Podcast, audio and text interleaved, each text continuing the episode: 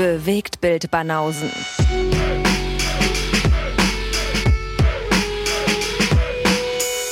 Filme, Kino und Serien, bis ihr kotzt. Die Wien Edition. Mal wieder. Die Wien Edition, ja, mal wieder. Herzlich willkommen aus dem äh, schönen Österreich Ja. und aus dem herrlichen, historisch wichtigen und wundervollen Wien. Keine österreichische Begrüßung diesmal. Nee, diesmal keine österreichische Begrüßung, ist wäre auch äh, Cultural äh, hier Dings. Mhm. Vereinnahmung. Wollen wir nicht. Ist, gehört das schon dazu, ja. Okay. Ich glaube schon. Nee, aber wir Darf begrüßen mich auch als natürlich. Deutschsprecher nicht als Österreich einfach ausgeben. Ja, stimmt. Das würden dir wahrscheinlich auch ein paar Leute übel nehmen. Und wahrscheinlich auch einfach niemand glauben. Ein bisschen zu spät, um mir sowas in der Richtung übel zu nehmen, aber Ach so. nach 330 Episoden Stimmt, ja. darf man die alten Episoden nicht hören. Ja, aber das ist doch ein guter Anlass. Nationen, die wir ausgelassen haben, oder? Ja, das stimmt. Aber ich finde das mal ein guter Anlass, jetzt mal explizit unsere österreichischen Zuhörer zu begrüßen. Ja, wir sind ja, ich habe ja schon ein paar Mal erwähnt, da sind wir immer, verstehe ich auch nicht ganz, warum wir da immer so hoch in den Charts sind. Also mehr als in Deutschland. Da mischen wir wirklich komplett weit oben immer mit, äh, was die äh, Filmpodcasts angeht. Aber freut uns natürlich. Also Na, vielleicht gibt's ja nicht so viele in Österreich. Shoutout. Wie nicht so viele. Naja, vielleicht äh, hören die explizit dann halt Sachen aus dem österreichischen Raum. Und keine Ahnung, wie wir Ach da so. gelandet sind. Das- Aber Isa die muss könnten ja, schuld wollte sein. gerade sagen, die könnten ja auch die fünf Millionen anderen deutschen Podcasts hören, wenn es nicht so viele Österreicher gibt, weißt du? Ja, also die könnten ja genauso in den Top Ten sein. Ja, aber jetzt könnte man den Österreichern vielleicht auch einfach ein bisschen mehr Geschmack unterstellen. Also die, die uns hören, haben mehr Geschmack, ja. Denkst du nicht? Na logisch. Ist das, ist das die Schlussfolgerung? Klar. Was denn sonst? Wieder größenwahnsinnig willst du einsteigen, ja? Ich Ah, dachte, ja. ich plädiere mal ein bisschen an deine Bescheidenheit. Mhm. Nee, heute nicht. Also freuen wir uns nicht, dass wir da oben in den Top 20 immer ständig unterwegs sind in Österreich, sondern äh, scheißen die Leute zusammen, warum wir eigentlich nicht auf dem ersten Platz sind. Genau. So, so lebe ich. Ja, das geht ja, kann man ja auch zusammen machen. Wir freuen uns sehr über die Chartplatzierung, aber was ist da los? Aber da geht Warum nicht auf eins? Ja. ja, man soll ja auch nicht, äh, man soll, ja, soll sich auch nicht zufriedenstellen hier mit irgendwas. Also es ist, äh, das ist ja Stagnation dann, wenn man sagt, so ja, so ist cool. Ja, ja, eben. Nee, wir bleiben ja da also- ambitioniert. Ey, wir sind ambitioniert. Solange da noch Raum nach oben ist, äh, wollen wir den noch haben. Weltherrschaft und so. Weltherrschaft, richtig. Den Dachboden. Ja, aber ist schön. Also wieder, was richtig cooles ist, eigentlich wollte ich ja im Sommer herkommen, aber das hat ja alles nicht so hingehauen. Und ähm, jetzt haben die Weihnachtsmärkte auf seit diesem Wochenende. Ach du Scheiße. Und, äh, okay. und die Wiener Weihnachtsmärkte sind ja sehr traditionell hoch angesehen. Hier ist auch, glaube ich, der größte Weihnachtsmarkt Europas. Echt? Äh, ja, man- und dann haben die, glaube ich, 20 verschiedene Weihnachtsmärkte. Das ist Schönbrunn, halt so ein traditioneller und dann halt so ein Halligalli-Weihnachtsmarkt. Und äh, ich bin jetzt noch so lange hier, also beziehungsweise jetzt in dem Zeitraum hier, wo es, äh, wo die noch aufhaben. Mhm. Das ist natürlich cool. Wir haben ein bisschen ausnutzen und machen einen kleinen, kleinen Trip auf die Weihnachtsmärkte. Ansonsten so die Sehenswürdigkeiten und so ist ja, ist ja alter Hut. Habe ich ja schon alles. Ist alles schon Alles gesehen. gesehen Mhm. Ja. Klar, alles. Aber äh, Wien ist natürlich immer eine Reise wert. Ja, ja gut, Weihnachtsmärkte sind jetzt nicht so mein Ding. Aber schön, dass du da Bock drauf hast. Ja, ja, so ein, also gerade wenn du in so einer Traditionsstadt bist, weißt du, und kombinierst das Ganze ein bisschen, hier ist ja schon, äh, hier sind ja die Weihnachtsmärkte, die haben ja schon einen gewissen, äh, gewissen Namen, die Wiener, Wiener Weihnachtsmärkte. Insofern bin ich da gespannt drauf. Mhm. Und die Wiener oder Ja, beziehungsweise die Österreicher generell sind ja bekannt für, äh, für Süßwaren sämtlicher Couleur und äh, ich bin ja Fan von Aschereien. Mhm. Gehe ich mal davon aus, dass es auf dem Weihnachtsmarkt auch das eine oder andere leckere Zeug gibt. Aber Ja. teuer ist dieses scheiß Land. Meine Fresse, Alter. Ich habe es natürlich, ich habe es natürlich nicht geschafft, ähm, zum Friseur zu gehen, als ich in Berlin war. Mhm. Komm mir an und dachte so, ja, ist egal, mache ich in Wien, gehe ich hier in Wien zum Friseur. Ich gucke mir hier die Preise an. Und ich wollte ja wirklich nur, dass sie mit dem Rasierer auf die gleiche Länge alles einfach nur runterrasieren. Also jetzt nicht mal irgendwie einen Haarschnitt oder so. Mhm. Könnte man auch selbst machen. 35 Euro. Alter, 35, okay. 35 Euro. Aber weil der hier äh, den Mann des Hauses kannte, 28 für mich. Wow. Und ich zahle bei meinem Araber in Morbid zahle ich 12 Euro. Hm. 10 bis 12, je nachdem, wie die Tagesform ist. Ja. Also maximal 12 Euro. Und jetzt hier einfach das Dreifache. Ja, also gerade für so einen Haarschnitt, wie gesagt, könnte man zum einen selbst machen oder halt Ja. irgendeinen Kumpel engagieren. Aber dann 28 Aber, ähm, Euro ist hart, ey. Ja, sind krasse Preise. Also wenn du hier jetzt irgendwie sowas Normales machen willst, wie Friseur oder so, da zahlst du schon viel. Aber sind halt, die Österreicher verdienen halt auch mehr. Ist Na noch gut. ein äh, größerer Lebensstandard. Mhm. Na klar. Deswegen sind die Preise hier auch ein bisschen angepasst. Also ich habe, wir haben auch neulich irgendwie Essen bestellt. Und äh, wie bei uns kannst du beim Asiaten halt irgendwie, suchst du dir halt irgendwie Fleisch aus oder irgendwas Veganes. Dann steht halt so Rind, Scampi, je nachdem, womit du dein Gericht haben willst. Mhm. Und das war alles so 12, 13, 14 Euro. Und dann äh, meine ich zu Isa, aber hier ist schon Reis und Beilage bei. Sie so, nee, das musst du nochmal extra, musst du nochmal extra dazu kaufen. Das ist alles ohne. Das ist praktisch. Was? Also wenn du jetzt Rind mit Reis willst, dann sind diese 13 Euro nur das Fleisch. Wie jetzt? Du kannst da auch nur das Fleisch kommen? Wer macht denn sowas? Das sind Einzelpreise. Du musst den Reis für drei, vier Euro musst du dann praktisch noch dazu buchen. Das heißt, du kommst auf einen, auf einen Gesamtpreis für ganz normal Rind mit Hähnchen und irgendeine Soße. Äh, Rind mit Hähnchen. Rind mit Reis und äh, irgendeine Soße kommst du auf 17, 18 Euro. Okay, krass. Schon, schon ordentlich. Ja, aber. Support das. ja. Ich bin Genau. arm geworden. ja, ja, wir brauchen mehr Geld für Essen. Nee, zugegeben, äh, war ich auch zwei, dreimal wieder zocken. Mhm. Und äh, bin tatsächlich nur mit Plus-Stations rausgekommen. Insofern äh, bin ich hier einigermaßen pari. Also läuft. Okay. Das äh, kombiniert er das Support das immer wieder gleich zurück. mit Zocken. Naja, äh, wenn du dich erinnerst, ist es wie beim letzten Mal. Die gehen hier um 22 Uhr, gehen die halt schlafen so. Ich denk dann so, äh, ja, was soll ich jetzt hier um 22 Uhr, was soll ich jetzt hier rumhängen? Und das Casino, was ja äh, wirklich hier ein Steinwurf entfernt ist, das muss man wie lassen. Das ist wirklich alles so, alles ist so ein bisschen in, der, in derselben Gegend. Du kannst Mhm. überall so rüberlaufen, quasi. Okay. Und dann gehe ich halt irgendwie pokern um 23 Uhr, während äh, hier das ganze Haus schläft. Und da ist auch niemand auf der Straße. Das ist hier, also ab 22 Uhr ist hier komplett die Stadt ausgestorben. Das ist echt Okay. famos. Hat sich Kurios, Isa dem, dem Wien-Vibe angepasst. Ja, bisschen angepasst, aber habe natürlich noch meine DJ-Nachtzeiten in mir und äh, die äh, sind nicht so synchron mit den, mit den Schlafzeiten des Hauses. Ich drück's mal so aus. Ja, klar. Da ist auch ein kleines Ja. Kind involviert. Definitiv, ja. Ja. Aber ich hatte natürlich die Gelegenheit, den einen oder anderen Film zu gucken. Mhm. Und äh, deswegen würde ich dich fragen, Lee, hast du Lust, einen geilen Podcast mit uns auf, aufzunehmen, mit uns beiden? Mit uns beiden, Alter. Hast du Lust mit uns beiden? Das klingt so, als wäre noch ein Dritter im Bunde, der gleich auftaucht. Nein, nein, du bist da involviert in Mhm. äh, uns beide. Mhm. Ja, natürlich. Also warum sitzen wir Ja, sonst dann. hier? Ah, ja. Warum sitzen wir sonst hier? Naja, das heißt ja nicht, dass du Lust hast, nur weil du hier sitzt. Also, das kann man ja mal. Das Ach eine so. das andere nicht aus. Nee, ich hab, also, natürlich habe ich Vielleicht bist du ein Lust. lustloses Wesen. Äh, lustloses Wesen. Nee, ich habe natürlich immer Lust. Hast immer Lust, bist Ja. kein lustloses Wesen. Nein. Da ist er, der überaus. Wie heißt das? Wenn man immer Lust hat? Na? Der, der immer Lust hat. Ähm, Oh ich habe es jetzt auf den, ähm, ich habe jetzt auf den sexuellen Kontext bezogen und so einer, der immer kann, so, das hat doch auch einen bestimmten Namen. Ah ja? Ja, bin Ja. ich nicht, deswegen kann ich da nichts zu sagen. Hast du sich gerade aber so, hast dich aber gerade so definiert. Ah ja? Mhm. Ja, das war eigentlich immer. nur auf Podcasten bezogen.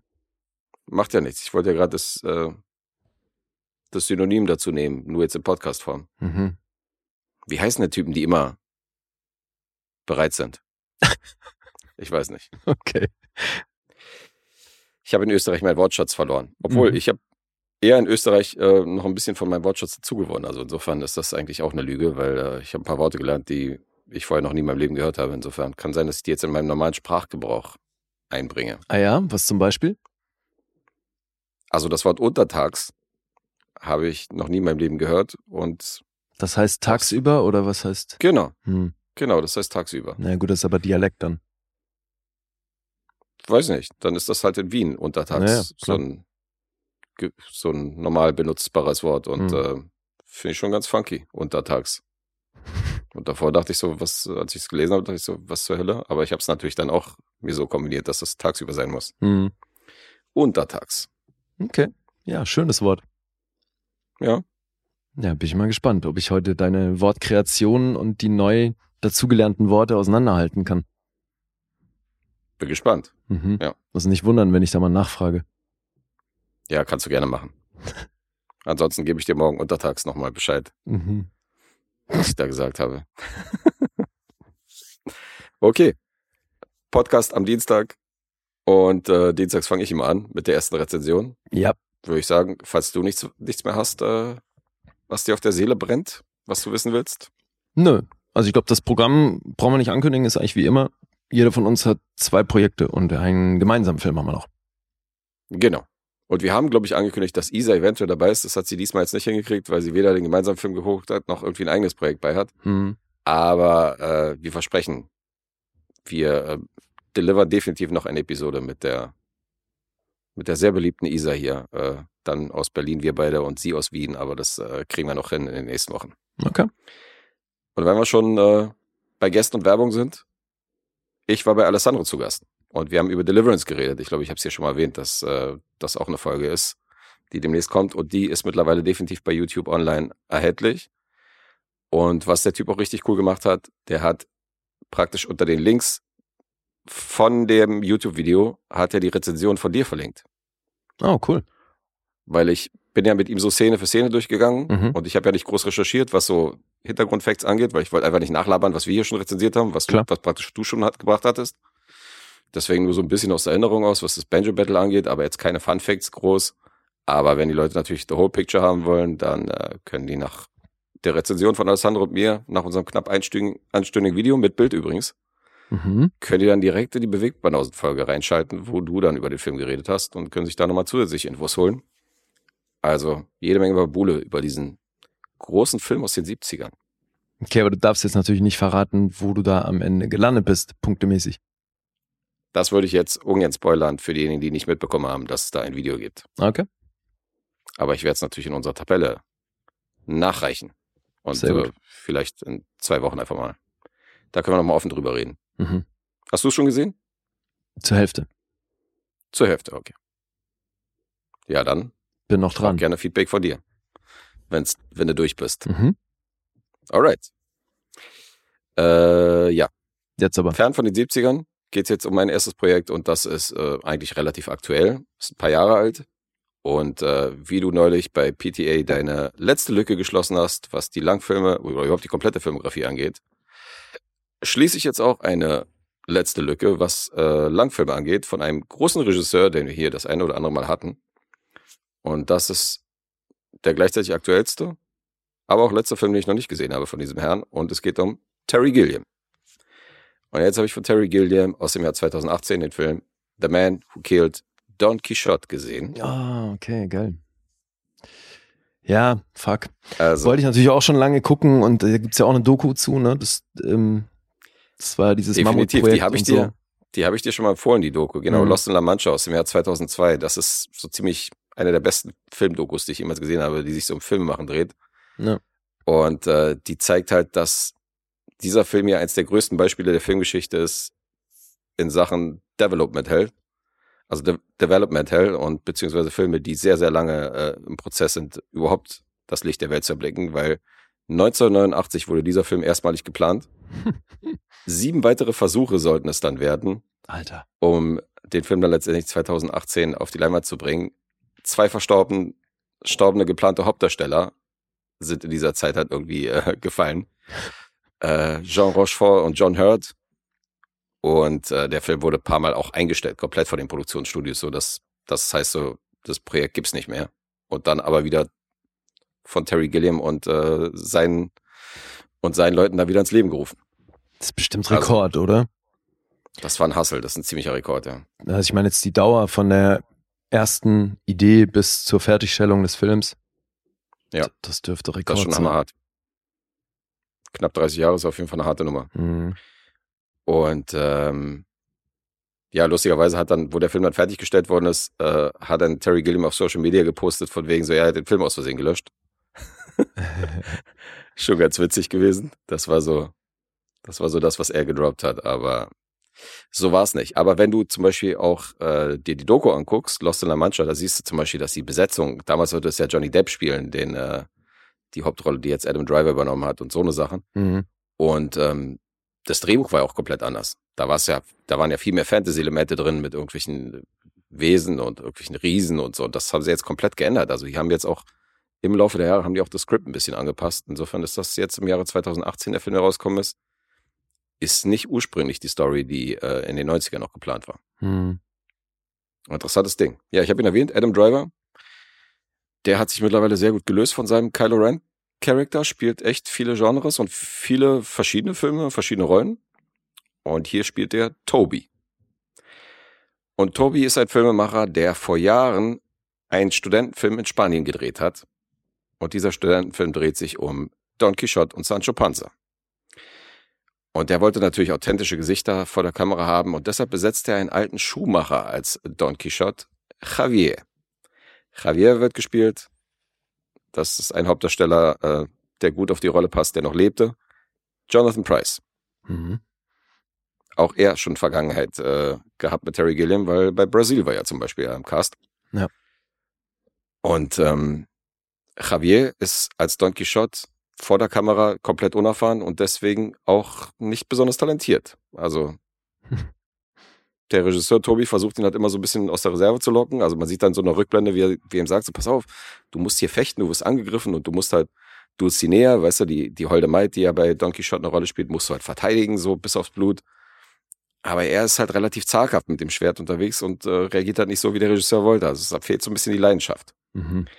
Und dann gibt es aber so einen Zwischenfall in einer Schenke, wo er halt, also wo halt irgendwie jemand äh, die Kennerin anbaggert. Und die Kennerin ist zufällig die, auch die, die, die Dulcinea gespielt hat im Studentenfilm. Das ist die Tochter von dem Wirt. Und plötzlich ist er ein Charakter, weil er dann aufsteht und sagt so, du Unhold, geh weg von der Dame und fängt dann an, äh, mit einem Messer oder mit einem Schwert oder was da liegt, so auf sie, auf sie loszugehen. Mhm. Das Problem ist bloß, da lief die Kamera nicht. Und da war er halt zum ersten Mal wirklich in seinem Charakter drin. Irgendwie haben sie jedenfalls diesen Studentenfilm in die Kasten gekriegt und jetzt springen wir viele Jahre später ins heutige Jetzt. Und Tobi kehrt zurück nach Spanien und muss mit einem relativ großen, ähm, mit einer relativ großen Crew einen Werbespot in Spanien drehen, in einer ähnlichen Location, wo er damals seinen Studentenfilm gedreht hat. Und er bekommt durch Zufall auch ein Bootleg seines äh, Don Quixote Studentenfilms von damals in die Hand guckt sich den halt an, übrigens äh, im Hotelzimmer von der Frau des äh, Geldgebers des ganzen Projekts. Die wird gespielt von Olga Kurilenko. Also, die haben da was am Laufen. Das darf äh, ihr Mann natürlich nicht erfahren. Der wiederum gespielt von Stellan Skarsgård. Mhm. Auch ein großer Name. Und als er diesen alten Studentenfilm von ihm äh, guckt, findet er wieder Inspiration. Wie er diesen Werbespot aufziehen sollte, dass er so ein bisschen back to the roots gehen soll. Und dann zieht er los in den Ort, wo er früher gedreht hat. Und geht als allererstes in das Wirtshaus rein, wo es damals diese Bambule gab, wo, äh, wo er natürlich guckt, ob, Dulcine, ob die Schauspielerin Dulcinea noch da ist, die damals noch irgendwie minderjährig war mit Zahnspange und so. Und trifft, trifft dort auf den Wirt. Also auf den Chef des Hauses. Der hat ihn dann auch erkannt, aber hat sich alles komplett verändert. Der kommt da in diese, in diese total gemütliche, in dieses total gemütliche Wirtshaus rein von damals und da ist halt so ein Automaten drin in der Ecke, wo halt ein Typ am Automaten sitzt, weißt du, und da rumgäbelt. Das ist alles verlassen. Das, also es ist äh, total runtergekommen. Es ist nicht mehr, hat überhaupt nicht mehr den Charme von früher. Mhm. Er fragt so nach den alten Leuten, was die machen. Ähm, also Dulcinea, seine Tochter, die die früher gespielt hat, hat den Ort verlassen, ist nach Madrid gezogen und äh, wollte natürlich allgemein Karriere machen und wollte so ein bisschen ihren Star-Status dann auch äh, größer gestalten und ist deswegen aus diesem Ort rausgegangen. Die sollten wir im Laufe des Films auch nochmal wiedersehen. Die wird gespielt von Joana Ribeiro. Die kennen wir aus der Bootserie. Da hat sie eine durchgehende Rolle, war, glaube ich, auch die weibliche Hauptrolle. Das ist die Tochter des Wirts. Und dann fragt er auch, was denn der Schauspieler macht, der früher den Sancho Panza mitgespielt äh, hat, diesen kleinen Dicken. Und dann heißt es, der hat sich totgesoffen. Die gibt's nicht mehr. Okay. Aber Javier gibt's noch aber der ist ein bisschen hängen geblieben. Auf was? Und naja, das will der Wirt nicht so richtig in der Sprache raus, aber er sagt so, ja, pass auf, du kannst ja da hingehen. Der hat da irgendwie seine, seine, äh, der wohnt da in einem Waggon, insofern kannst du ja mal da vorbeigehen. Der hat da sein Geschäft. So drückt das aus. Mhm. Und dann fährt Tobi äh, mit dem Motorrad zu Javier, um den zu besuchen. Und da ist auch so eine Alte, die Eintritt nimmt, dafür, dass er da das Gelände betritt. Und dann sehen wir, das ist so ein bisschen so eine Don Quixote-Show. Weißt du, sind halt irgendwelche Don Quixote-Sachen ausgestellt. Mhm. Und dann mhm. kommt er diesen Waggon und da steht halt Javier in seiner Ritterrüstung aus dem Film damals, noch komplett irgendwie in seiner Rolle. Äh, ihm gegenüber läuft halt, über die Leinwand läuft halt irgendwie dieser Studentenfilm, den Tobi damals gedreht hat. Okay. Und Tobi steht halt vor der Leinwand, als Sancho Panza irgendwie ins Bild kommt. Mhm. Und in Don Quixotes Gehirn verwischt das alles.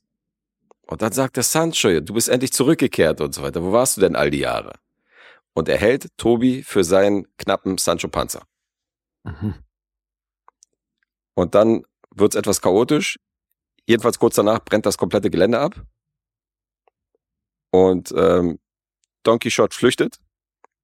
Sein Partner Sancho Panza alias Tobi wird wieder von der örtlichen, wird von der örtlichen Polizei verhaftet, wird in den Polizeiwagen gesetzt. Aber kurze Zeit später ähm, tritt Don Quixote irgendwie ähm, diesem Blechungeheuer, was da irgendwie mit diesem Blaulicht auf dem Dach unterwegs ist und so weiter, den Kampf an mit seinem Schwert und seiner Lanze und äh, befreit Tobi dann aus dem Polizeiwagen. Mhm. Und dann sind die beiden auf der Flucht. Don Quixote auf seinem Pferd und Tobi alias Adam Driver auf einem Esel. Und die ziehen dann los, um diverse Abenteuer zu erleben. Also das erste, auf was sie treffen, ist natürlich dann wieder in der Windmühle. Mhm. Und dann siehst du, wie Don Quixote da irgendein Monster in dieser Windmühle sieht, was natürlich nicht da ist. Und äh, diese Flügel von der Windmühle hauen ihn erstmal vom Pferd runter. Da hast du dann hundertprozentig, da siehst du Terry Gilliam, weil das ist die gleiche Optik wie ähm, Robin Williams in äh, König der Fischer. Mhm. In The Fisher King. Wo er zum Beispiel auch diesen Ritter sieht, diesen dunklen und so, ja. weißt du, und dann hat er diese Vision und dann hast du diese verzerrte Kamera und so. Das ist hier genauso inszeniert. Mhm. Und äh, insofern siehst du schon, okay, hier zitiert Terry Gilliam sich ein bisschen selbst, aber das kann er natürlich super. Und jetzt geht's darum, dass ähm, der bisschen verstrahlte Don Quixote, der halt in seiner Rolle praktisch Method Acting mäßig überhaupt nicht mehr rausgekommen ist aus diesem, aus diesem Charakter und sich tatsächlich für diesen, für diesen Charakter hält, mhm. dass er dann loszieht mit Tobi im Gepäck, der polizeilich gesucht wird und die dann durch das spanische Land ziehen und äh, diverse Sachen erleben. Also es wird dann auch später richtig groß, weil ähm, später vermischt sich dann so diese harsche Realität mit der Fantasie des verstrahlten Javier. Weil die stoßen dann auf die Filmcrew. Mhm. Die, na gut, ich will nicht zu viel verraten, aber es wird dann noch so ein bisschen, es wird eine Mischung aus Fantasie und Realität. Okay. Teilweise auch schwer, also nicht schwer, aber so dramatisch anzusehen, weil, weil der Javier in den Augen von einem normalen Filmproduzent oder von diesen Werbefuzis ja ein durchgeknallter Irre ist. Mhm. Weißt du, und für Tobi, er entdeckt hat, dass es immer noch dieser sympathische Schuhmacher von damals ist. Und ähm, er ist jetzt praktisch in einer Lage, in die Tobi ihn gebracht hat. Weißt du, weil er den hereingezerrt in dieses Filmbusiness, weißt du, oder in diese Rolle so. Ohne ihn wäre er vielleicht nicht so abgedreht gewesen. Weiß man nicht. Ja, gut, ja. Mhm. Und das ist The Man Who Killed Don Quixote. Und das ist ein Film, der auch nicht besonders gut weggekommen ist, äh, wenn man sich jetzt so die Zahlen anhört oder wenn man jetzt so mitbekommt, wie der Film angekommen ist. Der hat äh, ein Budget von 17 Millionen gehabt, der hat weltweit das Anspiel waren, glaube ich, 2,4 Millionen. Also der hat so gut wie gar nichts gemacht. Mhm. Und man hört auch nichts Gutes über den Film. Und deswegen bin ich doch überrascht, wie charmant der letztendlich unterm Strich ist. Weil ähm, man kann dem Film einiges vorwerfen. Der ist auf jeden Fall wirr. Mhm. Er ist sehr, sehr konfus inszeniert zum Teil. Also du merkst richtig, dass hier eine Menge, äh, wenn du jetzt noch die Vorgeschichte kennst, so wie lange jetzt letztendlich dieser Film in dieser Development Hell war und Co., dann ähm, merkst du schon, dass das Drehbuch sich hier in einer ein oder anderen Stelle hier komplett irgendwie äh, zerlaufen hat oder beziehungsweise dass hier ein paar Sachen geändert worden sind. Und äh, also es ist ein chaotischer Film unterm Strich. Mhm. Wenn du mhm. den siehst, denkst du so, okay, es ist auf jeden Fall kein Film, der komplett geradlinig und professionell erzählt worden ist, sondern du merkst irgendwie, dass Terry Gilliam hier einen ziemlich chaotischen Film inszeniert hat und das Drehbuch wahrscheinlich genauso chaotisch war. Mhm. Aber trotzdem konnte ich damit was anfangen. Und trotzdem ist er irgendwie charmant. Und ich glaube, ich kenne ja unsere Pappenheimer, wenn ich jetzt so Leute wie zum Beispiel Mr. Yoshimitsu direkt ansprechen würde, das ist ein Film, den er in meinen Augen, glaube ich, mögen würde. Okay. Weil er hat so ein bisschen diesen Retro-Touch wenn man sich darauf einlässt, auf, diesen, auf diese Charaktere und geht mit dem mit auf die Reise, dann kann man hier definitiv Spaß haben. Ich hatte Spaß und ich fand ihn tatsächlich gelungen und charmant, mhm. aber trotzdem sehe ich hier natürlich die Mankos, dass das unterm Strich ein sehr konfuses Machwerk geworden ist. Okay. Ja, das wollte aber ich vorhin eh fragen, ne? weil das, was du beschrieben hast, dass der das dann wie bei König der Fischer macht, das ist ja auch eine, eine Bildsprache, die man von Terry Gilliam eher so aus den 80ern und 90ern kennt. Mhm. Und jetzt ist ja die Frage, hat er das halt irgendwie ein bisschen aktueller umgesetzt jetzt? Weil du sagst, er zitiert da diese Sache oder sieht das halt genauso aus wie damals? Im Grunde könnte, im Grunde, also wenn du jetzt mal außen vor lässt, dass Kylo Ren in den 90ern nicht so aussah, wie er jetzt aussieht, hätte dieser Film auch in den 90ern gedreht worden sein oder spielen können. Also mhm. Hat wirklich den Feel von König der Fischer. Ohne jetzt, der wirkt halt überhaupt nicht modern. Mhm. Mhm. Null. Aber es macht ihn auch so ein bisschen zeitlos, was ich nicht schlecht finde. Ja. Ja, ja. und ich meine, ah, das ist halt so tricky, ne, mit dieser Figur. Deswegen, ich kann schon nachvollziehen, dass der so einen Ansatz wählt, weil das klingt ja schon auch ein bisschen nach so einer Metaebene. Ja, ja, total, weil Film, es geht natürlich auch um das Filmbusiness. Weißt du? Ja, zum einen das, aber zum anderen auch die Figur Don Quixote, das war ja auch immer das Thema, dass der halt eigentlich so wilde Visionen hat mhm. und eigentlich ne, wahrscheinlich irgendwie psychisch krank ist in irgendeiner Form oder halt so weggetreten, dass, dass das heute wahrscheinlich anders bewertet würde.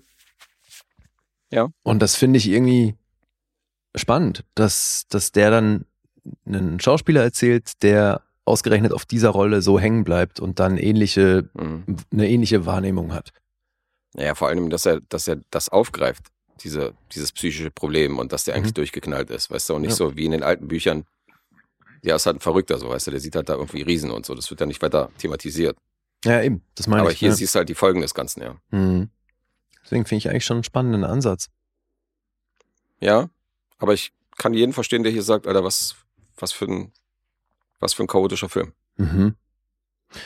Und ist das so, dass die Doku, die ja dann doch auch schon eine Weile zurückliegt, wertet die für dich den Film auf? Muss man eigentlich getrennt voneinander betrachten, aber ich hatte natürlich ein paar Hintergrundinformationen. Ja, eben. Äh, wenn ich jetzt diesen, ja, wenn ich jetzt diesen Film komplett ohne diesen Background gesehen hätte, aber ich glaube nicht, dass ich ihn abgewertet hätte, weil ich mag trotzdem Terry Gilliam, ich mag seine Filme, ich mag seine Art und äh, du siehst ja seine Handschrift. Ich freue mich halt, dass der, dass halt so ein Filmemacher immer noch einen Film dreht, so weißt du, selbst im Jahr 2018. Und da verzeih ich, verzeih ich ihm halt auch das eine oder andere mhm. Manko, die der Film vielleicht mitbringt. Mhm. Also Adam Driver zum Beispiel finde ich, spielt ihn auch schwierig, weil, also Jonathan Price ist großartig in der Rolle, weißt du, weil du fühlst halt richtig so mit ihm mit, der hat halt wirklich Herz. Mhm. Adam Driver spielt den Toby so, wie wahrscheinlich Woody Allen den spielen würde. Mhm. Weißt du, er fliegt halt vom Esel so, weißt du, stolpert halt ab und zu, fliegt auf die Fresse und so. Also sehr physical halt auch so die Comedy von Adam Driver. Okay. Und am Ende, aber in den letzten 20 Minuten wird's dann auch ernst und dramatisch und auch romantisch, wenn es, äh, mhm. wenn ich das mal verraten darf. Aber seine Darstellung zum Beispiel ist nicht durchgängig cool, sondern oftmals auch ein bisschen albern. Hm. Also es ist schon irgendwie eine Comedy. Okay. Das macht die Sache ja auch nicht leichter, weil irgendwie klingt es wie ein Drama, weißt du, von so einem Typen, der dann in dieser Method Man, äh, Method Acting Rolle, Method Man, Method Acting Rolle dann hängen geblieben ist. Mhm. Naja, Auf der anderen Seite hat er aber viele komödiantische Elemente tatsächlich. Hm. Okay, klingt wirr. Ja, wirr passt. Ja, aber meintest du ja. Aber mhm. irgendwie, irgendwie charmant. Mhm. The Man Who Killed Don Quixote, 2018, 132 Minuten, der hat auch eine gewisse Laufzeit. Oh, okay. Das kommt noch dazu. Hm. Aber ähm, tatsächlich besser als ich dachte. Also besser als ich erwartet habe. Ich dachte, das wird ein kompletter, kompletter Müllhaufen. Mhm. Ja. Aber ich bin trotzdem irgendwie so neugierig auf den Film. Ja, Vielleicht sichtest du den mal und dann äh, kannst du die Punkte nachrechnen, kannst du was zu sagen. Ja, mir fehlen ja noch ein paar andere hättest. Filme des Herrn. Du hast jetzt alle seine Langfilme gesehen, ja? Alle seine Langfilme habe ich jetzt gesehen, ja. Das war der letzte, der mir noch gefehlt hat. Okay, Zero cool. Theorem habe ich ja hier auch in diesem Pod, im Zuge dieses Podcasts geguckt. Mhm. Und äh, mit dem habe ich jetzt die Filmografie geschlossen, ja. Cool. Aber du bist ja auch dabei mit Jabberwocky und so, hast ja auch den einen oder anderen, ja, ja, die eben, eine oder andere Lücke hier gebracht. Mir fehlen da schon noch. Stimmt, Brasil war ja auch, Brasil war ja auch eine Erstsichtung bei dir. Ja, total, ja. Ich erinnere mich. Mhm. Supporter wissen mehr. Ja. Supporterinnen noch mehr. Gut. Punkte. Ja. IMDb 6,3. Hat einen Metascore von 58. Letterbox 3,2. 3,2. Mhm. Hm. Da sind halt auch wirklich Ein-Sterne-Bewertungen bei. Die jetzt sagen, okay. so, was ist das? Was ist das wow. für ein Schrottfilm? hangelt sich von Szene zu Szene, ohne, ohne ohne Handlung zu erzählen. Hm. Habe ich auch schon gelesen. Ah, ich bin krass am Schwanken. Ähm, zwischen Don't drink and drive. siebenhalb und sieben. Ich sag siebenhalb. Siebenhalb. It is. Geil. Das ist korrekt. Sehr gut. Ja, dann kam es ja rüber. Ja, ja, aber es ist also, kann ich schon verstehen, nach allem, was du erzählt hast, dass, äh, vor allem mit der Lauflänge, ne, dass das dann für manche mhm. so ein bisschen zu viel ist. Ja, du hattest das ja auch schon, dass du irgendwie sagst, das ist streng genommen, siehst du, dass das kein geiler Film ist. Mhm. Dass der schon eine Menge falsch macht in dem, was er macht.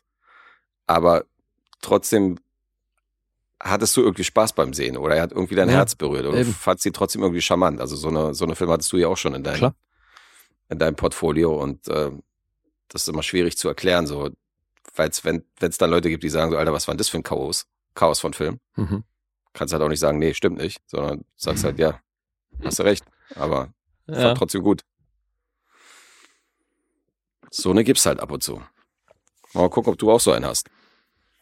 Ja, der Film ist schon auch auf seine Art chaotisch. Mhm. Aber es ist eins meiner aktuellen Lose für diesen Monat.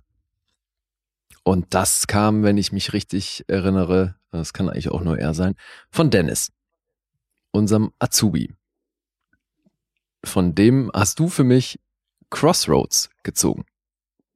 Wir wollen mal nicht damit anfangen, dass wie viel Lose du für mich gezogen hast aus diesem Lostopf, die wirklich mehr als fragwürdig sind. Aber ja, gut. Ja, ich glaube, wir haben gegenseitig gezogen. Äh, dieser Kelch ist an dir vorbeigezogen und ich durfte mir den Britney Spears Film angucken. Stark. Ja. Crossroads, ja, es war definitiv Dennis und ich gucke mal gerade, wann er den reingeschmissen hat. Ja, das war im Juli 2021. Oh, okay, schon eine Weile her. Also der, der Kelch ist eine ganze Weile an uns vorbeigegangen, aber irgendwann, irgendwann müssen wir durch. Ja. In dem Fall du. Ja. Du hast ihn demnach noch nicht gesehen. Den habe ich noch nie gesehen, nee. Und hast wahrscheinlich auch keine Ambitionen, den jemals zu gucken.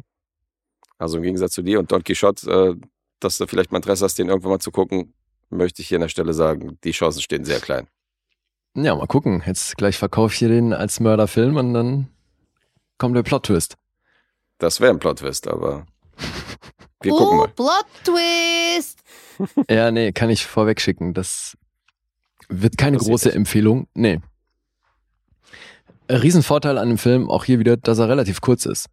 Geht eine Stunde 33 und ist damit halt schnell erledigt. Ja, Crossroads aus dem Jahr 2002. Deutscher Titel Not a Girl. Natürlich äh, eine Anspielung auf einen ihrer großen Hits.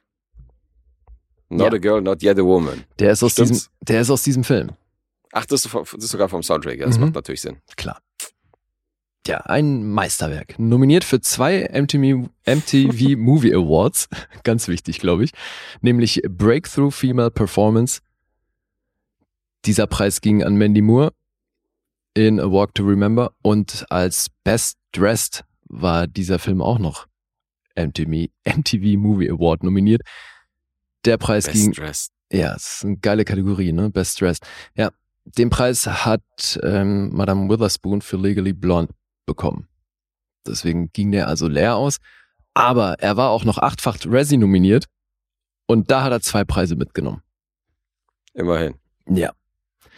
Jetzt gibt dir das, ey. Der war ähm, für Worst Picture, ähm, Worst Director, Worst Screenplay zweimal für Worst Original Song nominiert und für Worst Screen Couple. Und sehr schön auch Most, Most Flautulent Teen Targeted Movie. Und gewonnen hat tatsächlich Britney Spears für Worst Actress. Allerdings muss man der Fairness halber sagen, den hat sie sich geteilt mit Madonna. Die mhm. hat den für Swept Away bekommen. Also gleich zwei Schauspielerinnen, Stark. die sich diesen Preis teilen durften. Ja, und, und ein weiterer Film, den wir im Lostopf haben. Ach, das war aber Guy Ritchie, ne? Den wollte ich ja tatsächlich mal sehen. Das, das war Guy Ritchie, ja. ja. Wer war nochmal der männliche Hauptdarsteller? Weiß das war auch jemand Bekanntes. Okay. Nee, ja, und der, der von dir angesprochene Titelsong, also in der deutschen Version zumindest, I'm Not a Girl, Not Yet a Woman, der hat dann auch den Razzie gewonnen für Worst Original ah, ja. Song.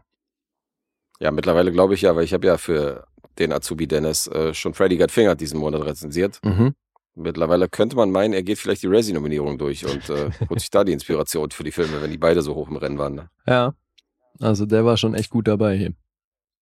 Mhm. Ja, spannend fand ich, wer hier Regie geführt hat. Tamra Davis, das hat mir nämlich nichts gesagt. Und dann habe ich mir mal ihre Vita angeguckt und die hat schon viele Jahre davor angefangen mit Musikvideos. Und die hat halt echt für ziemlich abgefahrene Leute Musikvideos gemacht. Also auch für ziemliche Hip-Hop-Größen. Die hat für Tone Lock und NWA einfach Videos gemacht und dann aber auch so Sonic mhm. Youth und Depeche Mode und so ein Kram. Also wirklich viele Musikvideos und dann 2002 hier ihr Feature-Debüt.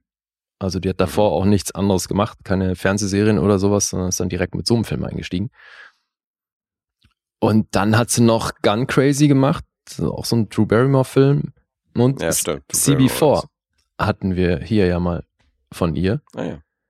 ja, Billy Madison und so äh, nach Crossroads war es dann aber äh, Entschuldige, jetzt habe ich gesagt, Crossroads war ihr Feature-Debüt. Feature-Debüt war Gun Crazy. So, das war die Reihenfolge Gun Crazy, CB4, Billy Madison und dann Crossroads. Und nach Crossroads hat sie nämlich dann tatsächlich primär Fernsehen gemacht. Aber schon okay. auch viel Regie bei ähm, Serien geführt, die wir beide gucken. Also die ist schon noch eigentlich ganz gut dabei. Mhm. Und ist halt eine, es gibt, gibt ja viele Regisseure, die mit Musikvideos angefangen haben und jetzt auch immer noch gut im Business sind. Ja, was ich auch spannend fand, ist, dass das der erste Kinofilm von Shonda Rhimes war. Die okay. hat ja eine Menge großer Sachen geschrieben, also das heißt eine Menge, der 23 Credits, aber halt schon ein ziemliches Imperium aufgebaut, vor allem dann mit ihren Serien, also das war hier ihr erster Kinofilm.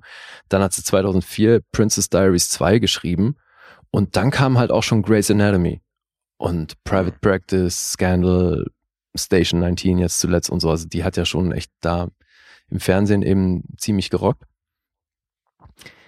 Ja, und äh, ich habe mir dann auch rausgeschrieben, wer hier DOP war, weil die Bildsprache hier stellenweise echt hart ist. Also es hat natürlich voll oft so eine Musikvideo-Optik, aber wie der auch geschnitten ist und so, es ist zum Teil wirklich schlimm. Eric Allen Edwards war hier DOP.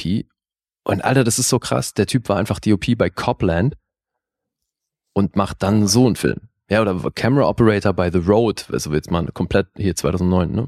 Eine komplett andere Tonalität. Weil das okay, ist hier halt schon voll auf süß und Musikvideo gemacht irgendwie. Ja. Ey, wie kommt man denn als, als Produzenten oder Studios oder was auch immer von The Road auf die Idee, den Kameramann von Crossroad zu holen, Alter, für den Film? Naja, vielleicht ist der DOP, hat irgendwie schon gute Erfahrungen mit ihm gemacht oder so, weil er war ja Camera Operator nur bei, bei so. The Road. Durch Connections aber, ja, aber also auch krass. allein Copland, so, wie kannst du dir dann, wenn du Crossroads machst, denkst du dir, ey, der Typ, der Copland gemacht hat, den brauchen wir. ja, das ist echt strange.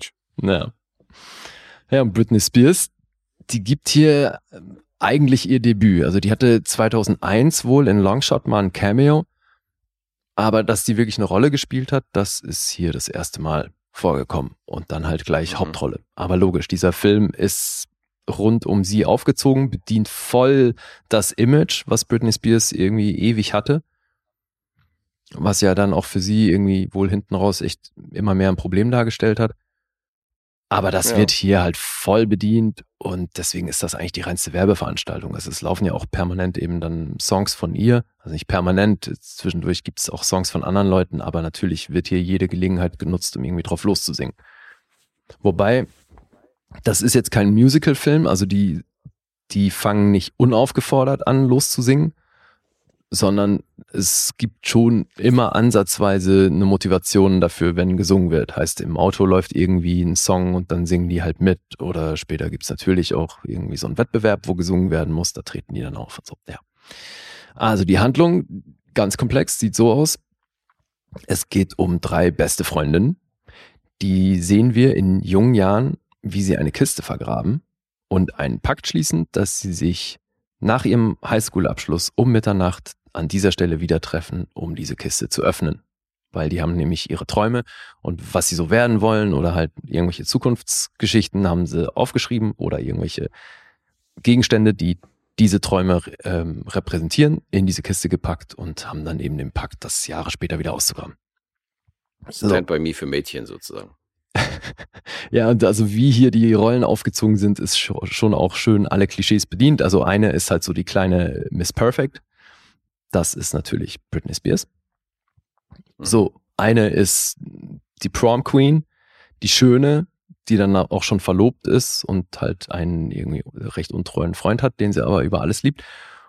Und dann gibt's noch so die dritte im Bunde, die ist eher so Modell White Trash und dann auch relativ schnell schwanger.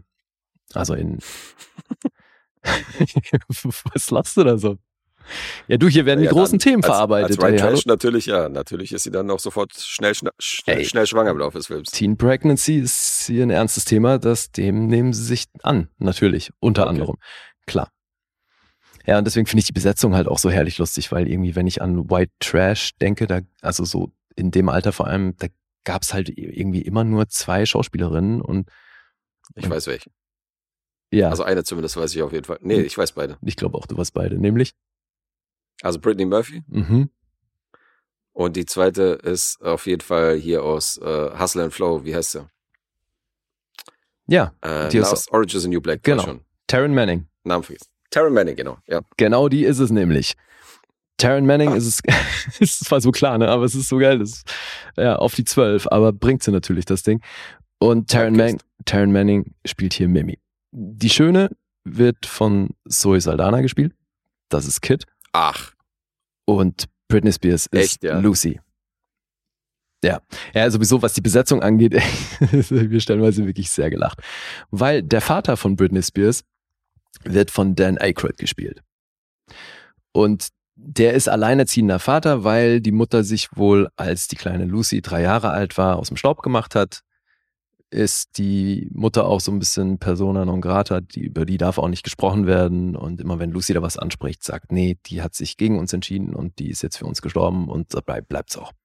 Und natürlich hat die kleine Lucy dann, oder nicht mehr so klein, weil Britney Spears, hat dann irgendwann den Wunsch, diese Mutter aufzusuchen. Und ja, das ist jetzt wahrscheinlich ein kleiner Spoiler, weil es halt einer der Plotpoints ist, aber da gibt's dann original. Ich habe da kein Problem damit. Gut, da gibt's original eine Szene, wo die dann die Mutter trifft und ja, surprise, surprise, die ist so scheiße, wie der Vater erzählt hat. Da geht's eigentlich auch nur drum, um da einen Haken dran zu machen. Und diese Lady wird von Kim Cattrall gespielt. Und dann dachte ich schon auch, ey Leute, ihr wollt uns allen Ernstes erzählen, dass Britney Spears das Love Child von Dan Aykroyd und Kim Cattrall ist. Aber gut. Das ist ein Stretch. Ja. So, und zu Beginn ist dann natürlich die, also wie gesagt, Lucy hat halt einfach das eins zu eins das Image von Britney Spears. Ist total brav, super anständig, äh, lernt immer, macht alles, was ihr Vater von ihr will, gehorcht, macht keine bösen Dinge wie Saufen oder Drogen konsumieren, äh, Sex. Sex sowieso nicht. Das ist hier aber ein Thema, weil sie hatte sich dann natürlich zum Prom, ähm, hatte sie sich da mit ihrem, also ist nicht ihr Freund, sondern das war eigentlich eher so ein Ding, was die untereinander abgemacht haben. Justin Long ist nämlich, spielt ihren Lab-Partner und mit dem versteht sie sich halt total gut und dann haben die halt so eine Liste gemacht, warum, also die Gründe, warum es jetzt Sinn ergibt, miteinander zu schlafen. Und das soll dann auch stattfinden. Und das finde ich dann halt immer wieder so geil, weil das ist halt, bedient halt auch wieder eins zu eins das Britney Spears Image, dass die einerseits immer draufgeschrieben haben, hier total anständiges Mädchen und dann aber immer dieses sexy Auftreten. Auch zum Teil mhm. über die Klamotte. Also weißt du, einerseits hat sie dann so total kindliche Schlafklamotten an und in der Szene mit Justin Long steht sie da aber halt in irgendwelchen Dessous und äh, regelt sich lasziv vor ihm. Und das gibt's ja natürlich im späteren Verlauf auch immer wieder, ne, so dass damit gebrochen wird. Aber das finde ich halt so lustig. Und natürlich schläft sie dann nicht mit ihm, weil ist ja anständig. Und das zieht sich so durch, ey, das ist so lustig, echt, wie die also sich immer wieder Mühe geben. Das ist auch so, das geht auch so weit, dass die dann eben äh, solche Dinge verurteilt. Ne? Wenn sich andere hersaufen und so, dann darf sie das natürlich nicht unkommentiert lassen. So, dann muss das schon auch als stupid bewertet werden, auch wenn sie merkt, dass die anderen damit Spaß hatten oder sie, also sie trinkt dann am gewissen Punkt auch und bewertet es aber hinterher halt, als dass das eine doofe Aktion war und dass die Schwangere ja eigentlich froh sein muss, dass sie nicht trinken konnte und äh, damit sie nicht solche Dummheiten macht wie sie. Also es ist schon immer wieder lustig. Der moralische Zeigefinger ist Ja, da. ja, total. Wie wichtig das ist, dass Britney Spears Image hier äh, keinen Schaden nimmt. Mhm.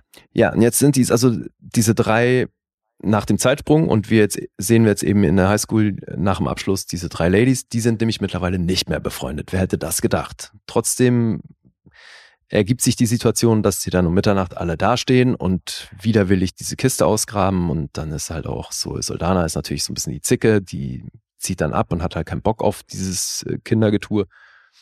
Und Mimi, die Schwangere, die hat aber vor, nach LA zu fahren, weil wir sind hier irgendwo in Georgia in einer Kleinstadt und ähm, die Mimi sagt, ja, da gibt's so ein beim Plattenlabel, da kann man vorsingen und das will ich machen und deswegen fahren wir nach LA und kommt doch bitte mit. Und da hat sie sich nämlich auch aus von so einer Band, die da gespielt hat, hat sie sich dann da den einen Typen angelacht, Ben, das ist dann nämlich auch unsere männliche Hauptfigur. Der fährt nämlich, der hat nämlich ein Auto und der kann dann die drei Ladies, weil natürlich werden alle überredet mitzukommen, kann dann die drei Ladies nach LA fahren. Und dieser Herr wird von Anson Mount gespielt. Nein, echt, ja. ja. Und die Härte ist, Alter, ich hab's so gefeiert, in den Trailer Effects stand, dass er halt kein, eigentlich keinen Bock auf die Rolle hatte. Weil er das Skript halt cheesy und lame fand und mhm. also ist ja auch so, da werden halt sämtliche Klischees bedient und du siehst da alles auf dich zukommen. Also da ist nur wirklich wenig dabei, wo man sagt, hier ist die große schauspielerische Herausforderung. Jetzt hat Anson Mount davor City by the Sea gedreht. Ah, mit Pacino. Nee. Oder weiß ich nicht, ob Ach, Pacino da auch mitspielt, aber De Niro spielt damit. De Niro war das, ja, ja, mit Channing Tatum und so. Genau. Und ausgerechnet Robert De Niro, weil riesen Britney Spears Fan, hat Anson Mount dann überredet, das Ding zu machen. De Niro ist Britney Spears Fan. Und dann haben die einfach zusammen am Set von City by the Sea zusammen Text gemacht und Robert De Niro hat halt einfach Britney Spears Lines vorgelesen und ist so mit Anson Mount die Szenen durchgegangen. Er ist schon echt hart. Also Robert De Niro haben wir zu verdanken, dass Anson Mount hier mitspielt. Ah, ja, aber okay. es, es, ist sowieso krass, also was man auch so liest in den Trailer Effects, ne, wie viele angeblich bei dem Projekt nur mitgemacht haben, um, um Britney Spears zu treffen. Also Dan Aykroyd. Also für die, für die, für die ZuhörerInnen vielleicht nochmal kurz, äh, wer das ist. Also wir kennen ja natürlich primär aus als äh, Hauptdarsteller in Hell on Wheels, in dieser Western-Serie, die wir hier schon sehr, sehr oft lobend erwähnt haben. Mhm. Und hat er eher äh, später so ruppigere Rollen gespielt, sag ich mal. Ja. Deswegen ist schon Stretch auf jeden Fall. Ja, ja. Naja, also der Name mein, ist wahrscheinlich allen präsent. Nee, aber optisch bedient er natürlich alles, was so ein Pretty Boy ähm, gebraucht hat in der Zeit. Weißt du, auch so ein bisschen dieses leicht mhm. mysteriöse und vielleicht ist er ja auch ein Bad Boy, weil äh, es gibt dann das Gerücht, dass der im Knast war, weil er jemanden umgebracht hat. Und das erfahren die dann natürlich erst während der Fahrt und dann sind die drei Mädels natürlich auch total panisch. Mhm. Und ja, auch da wenig überraschend. Das ist jetzt vielleicht der nächste kleine Spoiler. Ben war, nat Ben war natürlich im Knast, weil er was Gutes getan hat. Ne? Also ist dann halt trotzdem äh, illegal gewesen, aber er hat damit jemandem halt sehr geholfen und deswegen hat er natürlich, auch er hat den moralischen Kompass, logisch, sonst dürfte er ja auch nicht mit der Britney Spears irgendwie anbandeln. Mhm. Ja, und eben, sämtliche Leute, also Anson Mount offenbar mal ausgenommen, haben hier bei dem Projekt mitgemacht, weil die halt Bock auf Britney Spears hatten. Also weil die halt krasse Fans waren. Also Dan Aykroyd auch, ne?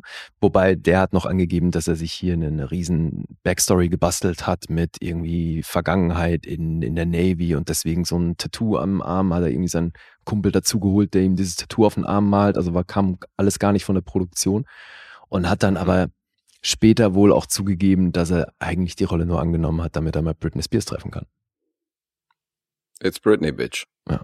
Kim Cattrall angeblich auch und also das ist schon lustig, ey, was, was die für eine, für eine Macht war zu der Zeit, oder? Ich meine, es ging ja schon auch echt einen langen Zeitraum. Mhm. Aber, also, diese, diese Filmvehikel, um irgendwelche Popstars dann äh, noch ins Movie-Business zu bringen, damit man da auch noch was abgreifen kann, Alter. Ich weiß nicht, ging das jemals wirklich gut? Also, wo man dann eben auch genau so dieses Image des Popstars bedient hat in dem Film. Also ich, ich habe Glitter nie gesehen, aber das stelle ich mir genauso vor. Also wenn du jetzt äh, die Hip-Hop-Filme noch mit reinnimmst, dann ist Ape mal schon ein sehr authentisches Bild von, von Eminem, weil da ja viel autobiografisch drin ist und so. der ist schon, der ist schon nah an ihm dran, finde ich. Mhm. Was so diese, von wegen so Filmvehikel angeht von irgendwelchen Stars, die sich ja quasi dann mehr selber ja, darstellen. aber gut, war halt trotzdem dann auch das letzte Mal, ne? Also ich meine, ich glaube, die machen mhm. sowas mhm. ja schon auch klar, um mit diesem Film Geld zu machen, aber wahrscheinlich, weil man sich dann erhofft, ja, können wir einfach mehrere Filme drehen und die Leute, die mhm. die Musik von denen feiern, die gucken sich dann auch die Filme von denen an. Also ich ja, wüsste klar, nicht, ja auch das, das Vergnügen, den Spice Girls Film zu gucken. Also ist was kam ja auch aus deiner. Ja, ja. Den musstest du ja auch schauen. Ja. Ja, und das war ja gerade die Zeit, als Britney Spears mit Justin Timberlake zusammen war. Und deswegen war der halt auch hin und wieder am Set. Und es gibt mhm. ja eine Stelle, wo Bye Bye Bye im Radio läuft und da singen sie natürlich auch mit, die Ladies. Und äh, das ist äh, natürlich Fanpleasing hier. Total, ja. Oh Gott, jetzt haben wir aktuell äh, Justin Timberlake und Britney Spears. Also sind sich ja nicht so grün, nachdem äh, Britney Spears da in der Biografie sich da so ein bisschen negativ über ihn geäußert hat. Da ist ja, ja. auch gerade ein bisschen Beef. Ja, und das ist tatsächlich was, das, ich meine, Dennis hatte mich noch darauf hingewiesen, aber ich habe ja keine UV-Vorstellung gefunden und da hat es zeitlich auch nicht hingehauen. Aber jetzt zum Release ihrer Memoiren, äh, The Woman in Me, Genau. Haben die jetzt 21 Jahre nach dem ursprünglichen Release diesen Film nochmal für zwei Tage in die Kinos gebracht. Und da wohl mit nie zuvor gesehenem Bonusmaterial, Alter. Ich meine, ich ärgere mich, ich ärgere mich darüber, dass viel zu wenig alte Filme aus der Filmgeschichte oder die halt nicht mehr im Kino laufen, so weißt du, dass, dass man die halt nicht mehr sehen kann auf einer großen Leinwand. Und die bringen halt Crossroad zurück, Alter. Ne, Mann. Naja, aber du, alles halt zum Release jetzt des Buches, ne? Und ich meine, in anderen Städten, also kriegen wir immer von unseren Hamburgern Kollegen mit, da geht ja recht viel, was so Filmklassiker angeht, die dann wieder Ey, ins Kino kommen und. Also Wien. Ja, da Wien sind, ist ein Traum. Äh, da sind wir in Berlin hab, schon ein bisschen hinterher. Definitiv, ja. Ich habe Otto gefragt, was hier so geht filmmäßig. Da hat er mir, für jeden Tag hat er mir irgendein, irgendein Programm geschickt, so, also Wahnsinn. Hm. Also nichts Aktuelles, sondern wirklich jetzt so hier wird hier von Haneke Angst gezeigt und äh, hier sind gerade so, zufälligerweise waren wirklich so Terry Gilliam äh, Retrospektive, wo er auch zu, zugegen war. Okay. Da wurde dann Thailand gezeigt und so, wo er dann auch wirklich so äh, sich dann so ein Q&A und so gestellt hat. Cool. Und ähm, an, ja, dann natürlich diese, habe ich immer noch nicht gemacht, diese dritte Mann-Vorstellung, die hier seit 40 Jahren irgendwie im selben Kino gezeigt wird. Ja, das musst du eigentlich machen. Und äh, schon geil. Und dann in einem Kino lief Nosferatu lustigerweise, das Original von damals mit äh, Orchesterbegleitung. Oh, nice. Ja, das machen sie ja. Das ist tatsächlich eins der wenigen Dinge, die sie regelmäßig ja auch hier in Babylon machen. Mhm, stimmt. Da wollte ich da immer schon mal Metropolis hin. und so und äh, ähnliches. Ah ja, auch Nosferatu. Nosferatu ja. auch? Mhm. Okay. Ja, ja, wollte ich schon lange mal hin. Mhm. Ja, hey, Crossroads, Alter. Also, wie gesagt, Riesenvorteil des Films, der dauert nicht lange und es gibt ausreichend Momente, die so Panne sind, dass man sich dann halt darüber lustig machen kann. Mhm. Aber pff, meine Fresse ist das ein Scheißfilm. Ey. Fällt dir dieses Lustigmachen über den Film irgendwie punktemäßig positiv aus? Ja, oder ist schon. Das einfach nur so, dass du da durchgekommen bist? Schon ein bisschen. Ja, also es hilft beim Durchkommen halt enorm, ne? Okay. Ja, und ich meine, dann sind ja trotzdem hier wirklich einige Leute beteiligt, die ich prinzipiell gerne sehe. Hm. Anscheinend auch noch irgendwo, ich habe sie nicht entdeckt, aber habe ich in den Trailer Effects gelesen, dass eine 13-jährige Brie Larson hier noch eine der Komparsinnen ist. Okay. ja, so gesehen hat Brie der Film. Das hat man ja bei Mean Girls noch gesehen, da war sie auch noch ganz klein. Ja. Ein paar naja. Jahre später. Ja, und auch wenn du siehst, was da so eine so Soldana dann hinten raus gemacht hat, ne? Und also auch schauspielerisch, das. Ich meine, Taryn Manning fällt hier echt positiv auf, finde ich. Die mhm. spielt hier eigentlich mal kurz alle an die Wand. Und die Rolle kann sie aber auch. Ja, also hatten wir ja eingangs. Das heißt aber lange nicht, dass man sie deswegen immer gut spielt, ne? Und ich fand das hier schon auch wieder auffällig, einfach jetzt gerade natürlich auch verglichen mit so einer Britney Spears, weil ah, also ich ich war halt auch noch nie Fan. Ich glaube, das hilft natürlich schon enorm, wenn du bei so einem Film mit Britney Spears als Person und Star irgendwie mehr anfangen kannst. Mhm.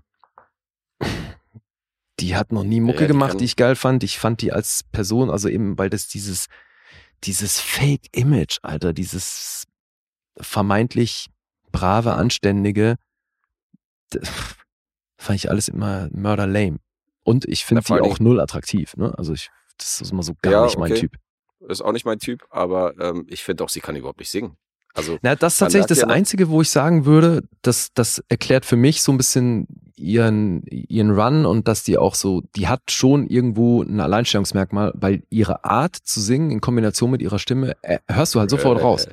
Ja, ja, klar. Ja, gut, okay. Gewöhnungsbedürftig. So mäßig Also ja, klar, du ja, oder ist markant, aber so ein bisschen nasal. Also aber wenn du sie jetzt so mit, wenn, genau, wenn du sie jetzt mit Christina Aguilera und Co. vergleichst, so, dann sind, sind das doch ganz andere Kaliber, stimmlich ja, und äh, gesangstechnisch. Ey, logisch. Und waren auch Popsternchen, weißt du, aber das sind halt welche, wo du sagst, okay, die können wenigstens die was. Die können richtig singen, ja, natürlich, klar. Ja. Also ich meine, das ist eine Christina Aguilera ja so bei den Pop-Sängerinnen wahrscheinlich, wobei es ist die Frage, nimmst du eine Whitney Houston da auch mit rein und so, ne? Das ist ja immer so ein bisschen mhm. fließend. Aber ich finde halt, dass sie durch, äh, durch ihre Art zu singen und ihre Stimme schon halt einfach einen sehr großen Wiedererkennungswert hat. Und ich glaube, ja.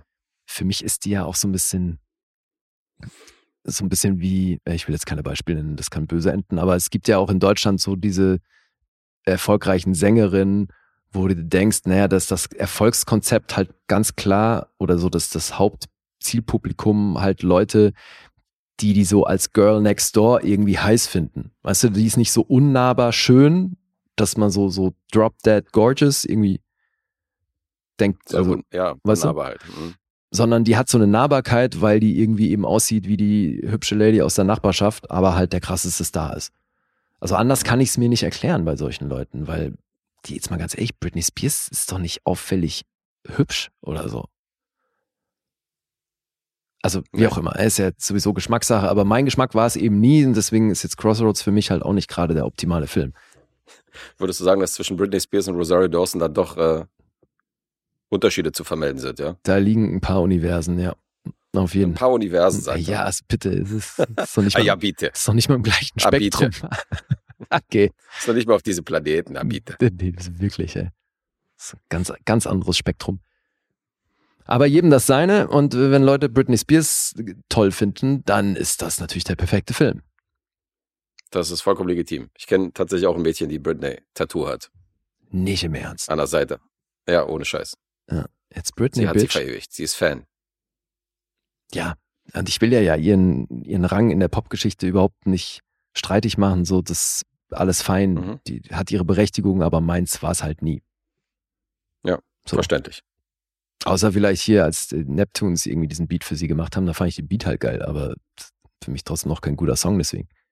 Das sind wahrscheinlich die Sachen, die wir uns anhören können, genau. Aber ja. ich wollte gerade sagen, dann hören wir uns lieber andere Neptune-Songs an. Wenn Jada oder so darauf rappt. Ja, eben. Okay. So, hast du noch Fragen? Sonst gibt es jetzt Punkte und ein Spiel. Das war nämlich Können erfolgreich. Hat 12 Millionen gekostet und über 61 eingespielt. Also Ach. die Rechnung ging trotz Razzie-Nominierungen auf. Mhm. Und jetzt die Punkte. Die sind hart. 3,6 gibt es nämlich auf IMDb. Das ist schon wenig. Metascore ist noch drunter. Der ist bei 27. Mhm. Und auf Letterboxd gibt es eine 2,6. Okay. Hat Potenzial, dass ich mich verhaue. Ja, kann ich verstehen. So möchte ich hier schon mal einleiten. Ich sag eine 2. Drei sind es noch geworden. Drei noch. Shit, mhm. ich habe noch zu 2,5 tendiert. Hätte ich es mal gemacht. Hätte, hätte. Drei Punkte für Crossroads, okay? Ja. Fanboy. ja, jetzt bin ich schon der Fanboy. äh, also, Nein, ich meine, das, das, haben halt einfach die anderen Leute gerissen. Ne? Mhm. Weil Zoe Soldana und Taryn Manning, die siehst du halt auch die ganze Zeit. Und Anson Mount weißt halt du, auch. Weißt du, wie viel du dem Spice World äh, Film noch gegeben hast? Nee. Kannst dich da noch erinnern? Weiß ich nicht mehr. Aber der okay. hatte ja schon auch trotz seiner Beklopptheit den einen oder anderen unterhalt, unterhaltenen Moment. Aber das ist halt Aber waren ja auch so ein paar Cameos, oder? Die du hervorgehoben ja, hast. Ja, voll. Das war ganz cool, dass da irgendwie der eine oder andere plötzlich aufgetaucht ist und ja. dachtest so, Alter, was. Aber daher genauso, ne? Die Leute haben da mitgemacht, mhm. weil die halt Spice Girls geil fanden. Das ja, überhaupt dann. so, die, diese Schauspielerige ist ja Julia Roberts auch so übelster Billie Eilish-Fan. Mhm. Und geht ja auch so zu Konzerten und so. Also die haben da irgendwie so einen Hang zu dieser harmlosen Popmusik, so warum auch immer. Ja. Ja, gut, jetzt ist halt auch das Fansein in den USA ganz anders kultiviert als hierzulande. Mhm. Ne? Das ist halt auch nochmal so ein Ding. Du hörst ja hier selten von großen Namen, dass sie sich irgendwie dann auch so, so sehr als Fan bezeichnen von irgendjemandem. Also außer halt mal in irgendeinem Interview, weil sie dann irgendwie auf der Vernissage von irgendeinem Künstler sind, dann klar sagen die, ja, ich bin ein Riesenfan. Mhm. Aber dass du das so mitkriegst, weißt du, das, weil ja, das stimmt. So von irgendwelchen A-Listern aus, aus Hollywood siehst du ja auch immer wieder, dann posten die eben irgendwelche Videos, weil sie gerade auf Konzert von dem und dem und dem sind, mhm. so, weil die halt einfach Fans sind. Ja. ja. Das ist ja echt anders. Schon immer ganz interessant zu, zu hören, was die so privat hören, ne? was sich für, für Musik reinziehen, teilweise so die Stars. Mhm. Da sind auch viele, wo das denen gar nicht zugetraut ist, wo du denkst, Alter, okay. Ja. Krass. Also auch so, weiß nicht, wenn er sich so wer Hip-Hop hätte, so Sophie Turner zum Beispiel, mhm. Die, die mag Hip-Hop, also Hip-Hop ist so ihre liebste, liebste Musikrichtung, wie ich auch dachte. Hätte ich bei ihr jetzt auch nicht gedacht. Ja, naja, voll gut.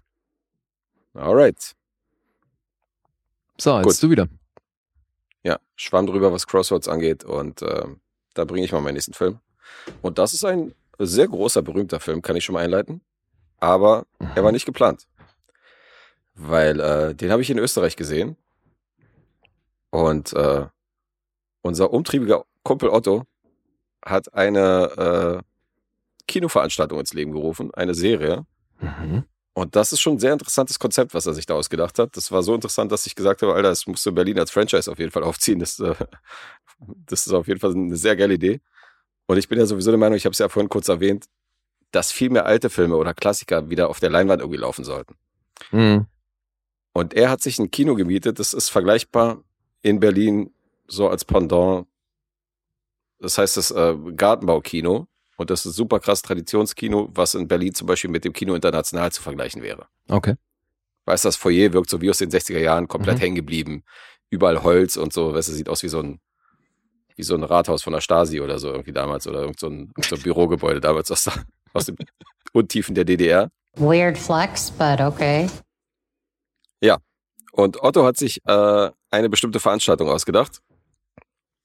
Und die heißt Magical Mystery Movie. Beatles-Fans wissen wer weil äh, der Name ist sicher an einen, äh, ja, wie gesagt, an äh, bestimmte aus einer Beatles-Ecke angelehnt. Mhm. Und ähm, hat dann dieses Gartenbaukino gebietet für diese Veranstaltung. Und das läuft folgendermaßen ab. Es kann ein Film gezeigt werden aus der kompletten Filmgeschichte und drei stehen zur Wahl. Aber niemand weiß, welche von diesen drei letztendlich gezeigt werden, weil es wird eine random Person aus dem Publikum äh, rausgepickt, die einen von den drei Umschlägen zieht und dann kommt raus, okay, den Film gucken wir heute. Sneak, okay. also es ist ja keine Sneak Preview, weil das sind ja alte Filme. Ja, aber geil. Mhm. Und ähm, ich war ja mit ihm vorher Kaffee trinken und da hat er mich auch gefragt, ja, was, was kann man da machen und wie würdest du das aufziehen und wie würdest du die drei Filme aufziehen? Habe ich gesagt, naja, natürlich müssen das drei Filme sein, die so entgegengesetzt sind. Also ich würde jetzt nicht drei Filme aus den 30ern nehmen, sondern einen aus den 30ern, einen aus den 60ern, einen aus den 90ern oder so, weißt du, so dass sich das unterscheidet. Dann genremäßig sollte sich unterscheiden. Er hat dann von sich aus auch gesagt, dass er Wert darauf legt, dass die Filme keine super krasse Länge haben, dass sie alle so um die 90 Minuten gehen. Mhm. Hat halt von vornherein ausgeschlossen, dass das so krasse Gore-Splatter-Filme sind, weißt du, weil die Leute dann irgendwie Schiss haben, vielleicht einen Horrorfilm noch zu sehen. Und äh, aber an sich mega Idee. Und dann war ich da und war praktisch bei dieser allerersten Eröffnungsveranstaltung dieser, dieser Reihe. Mhm. Und äh, ist schon fett. Hat sich dann dieses Traditionskino ausgesucht, hat dann jemand aus dem Publikum gepickt, hat dann moderiert vorne. Und dann wurde ein Umschlag gezogen und selbst der Filmverführer wusste nicht, welcher Film da gezeigt wird. Das war alles, äh, also keiner wusste letztendlich, was an diesem Abend läuft. Okay. Schon ganz einfaches, aber letztendlich sehr cooles Konzept. Und es sind aber schon immer bekannte Filme, also große Filme. Das weiß, wie gesagt, erstens weiß ich nicht, was in den anderen beiden Umschlägen drin war. Ach, du wusstest, er hat er dir nicht erzählt? Hat er mir nicht verraten, okay. aber er hat gesagt, dass er natürlich für die erste Veranstaltung hat er natürlich nicht irgendwelche Eierfilme da genommen, mhm. sondern ähm, hat natürlich auch drei Filme ausgewählt, wo es hieß, so egal welcher von denen gezogen worden wäre, ist auf jeden Fall ein großer. Weil logisch, gerade wenn du es zum ersten Mal machst, willst ja, du willst es ja aufbauen irgendwie, da kannst du ja nicht irgendwie Crossroad zeigen. Mhm. Weißt du, das wäre ja kontraproduktiv. Na, je nachdem, vielleicht jetzt mit dem Timing wäre es gut gewesen. Ja, vielleicht wäre es auch gut gewesen, aber ich weiß nicht, ob dann so die Filmkonnoisseure, die dann Bock auf diese Veranstaltung hätten, ob die das dann weiter verfolgt hätten oder ob die dann zur nächsten Veranstaltung gekommen wären. Geil, ey, plötzlich hast du so ernstzunehmende Kritiker, wie sie im Kino sitzen und I'm not a girl, not yet a woman singen. Ja, ja. Also es ist ein bisschen aufwendig, weil er muss sich natürlich auch die Rechte holen von allen drei Filmen, die potenziell gezeigt werden müssen, mhm. äh, könnten, weißt du? Also normalerweise lizenzierst du ja nur einen Film und holst dir dann für ein einmaliges, einmaliges Screening mhm. da das okay und äh, zahlst da dann Obolus. Aber in dem Fall musst du ja für drei bezahlen und nur einen zeigen. Also es ist schon ein bisschen aufwendiger alles, aber er hat auch ein paar Special Deeds ausgehandelt, was auch immer. Ist dann aber der Eintrittspreis auch entsprechend höher? Nee. Okay. Der Eintrittspreis war, glaube ich, also ich habe jetzt noch Vorverkaufsgebühr gezahlt, weil ich mhm. nicht wusste, wie voll es wird. Äh, ich hätte auf jeden Fall auch so am, an der Abendkasse einen Platz gekriegt, aber äh, die, das normale Ticket war, glaube ich, 10, 10 Euro noch was, 10,90 oder so. Okay. Cool. Ging klar. Ja, schöne Idee. Aber kannst du, du kannst ja auch nicht viel mehr verlangen, weil die Leute wissen ja letztendlich nicht, was sie, was sie da wartet und welchen Film die da gucken. Also ist ja. Ja, aber ist ja ein ja nicht irgendwie 18 Euro auffahren. Ja, ist schon. Aber es ist spannend gewesen. Und ähm, als der Umschlag dann aufgemacht worden ist, steht doch ein, also erstmal hat er sich einen supergeilen Witz erlaubt, äh, den ich nicht kapiert habe, weil ähm, die Dame, die dann irgendwie den Umschlag vorlesen sollte, wo es dann heißt so Trommelwirbel und so weiter und jetzt liest mal vor, was da drauf steht, hat sie einfach mal La La Land vorgelesen. und ich dachte, es läuft La La Land tatsächlich. Und sie meinte so, oh, den habe ich noch gar nicht gesehen. Und Otto meinte aber dann so, ach so, nee, Moment, uns ist dann Fehler unterlaufen und so. Das sind gar nicht die silbernen Umschläge, es sind die goldenen Umschläge. Und dann ist er nochmal rausgerannt, hat nochmal drei Umschläge geholt und das waren dann die goldenen, das waren die richtigen. Ja, sorry für den Fehler und so. Also schon witzig, schon witzig, der Otto hier. Der Fuchs. ja. Und dann wurde natürlich aus den richtigen Umschlägen ein Film gezogen. Und äh, auch da wurde nicht preisgegeben, welcher Film das ist, sondern es wurde einfach nur gesagt, so der Film ist von 1971. Die Tagline wurde gesagt, die lautete, glaube ich, sowas wie They were meant for each other. Mhm. Das war, mhm. glaube ich, die Tagline. Und da war noch irgendwas, keine Ahnung, der Regieassistent, der Name vom Regieassistenten, also wo du überhaupt nicht drauf kommen kannst, letztendlich, worum es sich handelt. Ich hatte eine Vermutung, die war aber falsch. Ich hätte jetzt auch eine Vermutung. Na? Love Story. Das war meine Vermutung. Okay. Die ist falsch. Und ähm, aber ähnliche, ja, das habe ich auch gedacht auf jeden Fall. Ähnliche Zeit könnte hinkommen und äh, dann geht der Film los. Das heißt, es wird jetzt letztendlich nicht der Titel revealed oder so, sondern einfach nur kurz gesagt, pass auf, der Film ist von dann und dann und mhm. viel Spaß. Cool. Licht aus, Vorhang auf. Voll cool. Und lustigerweise ist es der letzte wahrscheinlich große verbleibende Film von Hal Ashby, den wir noch nicht hatten. Weil ich habe, das war glaube ich nicht bei uns, aber ich glaube bei Wir quatschen über Filme oder bei Ja hier Filme, bei einem von beiden, habe ich über In der Hitze der Nacht geredet, In the Heat of the Night von ihm. Mhm. Coming Home hatte ich neulich von Hal Ashby. Mhm. Das äh, Vietnam-Drama und ähm, Mr. Chance hat mich ja hier besprochen neulich, hier den Peter Sellers-Film. Das sind alles große Hal Ashby-Filme. Alle noch nicht gesehen. Aber ey. alle noch nicht gesehen. Mhm. Aber einen großen Film, den er gemacht hat aus den 70ern, der sehr, sehr beliebt ist, den hatten wir noch nicht in diesem Podcast und den habe ich im Kino auf der großen Leinwand gesehen und äh, das ist auf jeden Fall schon mal ein Knaller gewesen. Nämlich Harold and Maud aus dem Jahr 1971. Oh, ja, ja, ja. Aber warte natürlich mal, der ist doch keine 90 Minuten, das ist doch länger, oder nicht? Der geht 91 Minuten tatsächlich. Hä, ich hatte den, ich dachte, das wäre so ein ewiger Schinken. Nee, nee, der ist dann 91 Minuten hat er seine Story komplett durcherzählt. Okay, Finde ich auch cool. sehr sympathisch. War das eine Erstsichtung ja. für dich?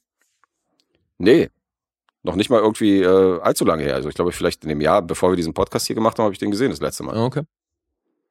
Aber es ist wieder eine Liebeserklärung oder beziehungsweise eine Daseinsberechtigung fürs Kino, wenn ich dir erzähle, dass dieser Film auf der Leinwand einfach mal ganz anders wirkt, als äh, mir mhm. den alleine reingezogen zu haben, weil das war das erste Mal tatsächlich, dass ich den gesehen habe, dann irgendwie vor fünf Jahren oder wann das war. Ach so. Mhm. Ja, ich glaube, ich du kenn, kennst den, ich, ich meine, den habe ich ähm, in meiner Kindheit mal gesehen. Das, das ist das mit dieser älteren Frau und dem Jungen, ne? Genau das. Mhm. Du meinst, du hast ihn schon mal gesehen? Ja. Okay. Aber ja, ist ja schon in vielen Kreisen, vielen Kreisen kultig verehrter Film und da ist ja auch eine Raunen durchs Publikum gegangen, als, als dann der Titel eingeblendet worden ne? und als sieht so Hal Ashby, Harold und Maud, ähm, haben schon viele gefeiert, weil die feinen Wiener Cineasten wussten natürlich, welcher Film das ist. Geil. Ja. So, kurze Story. Mhm. Äh, Harold ist ein junger Mann, es wird doch nicht so richtig definiert, wie alt er ist. Also im Buch ist er wohl um die 20, heißt es. Um die Alter, 20? Ich habe den viel jünger. Babyface. Nee, nee, ist jetzt, also ist, er ist nicht mehr minderjährig, sondern er ist schon irgendwie,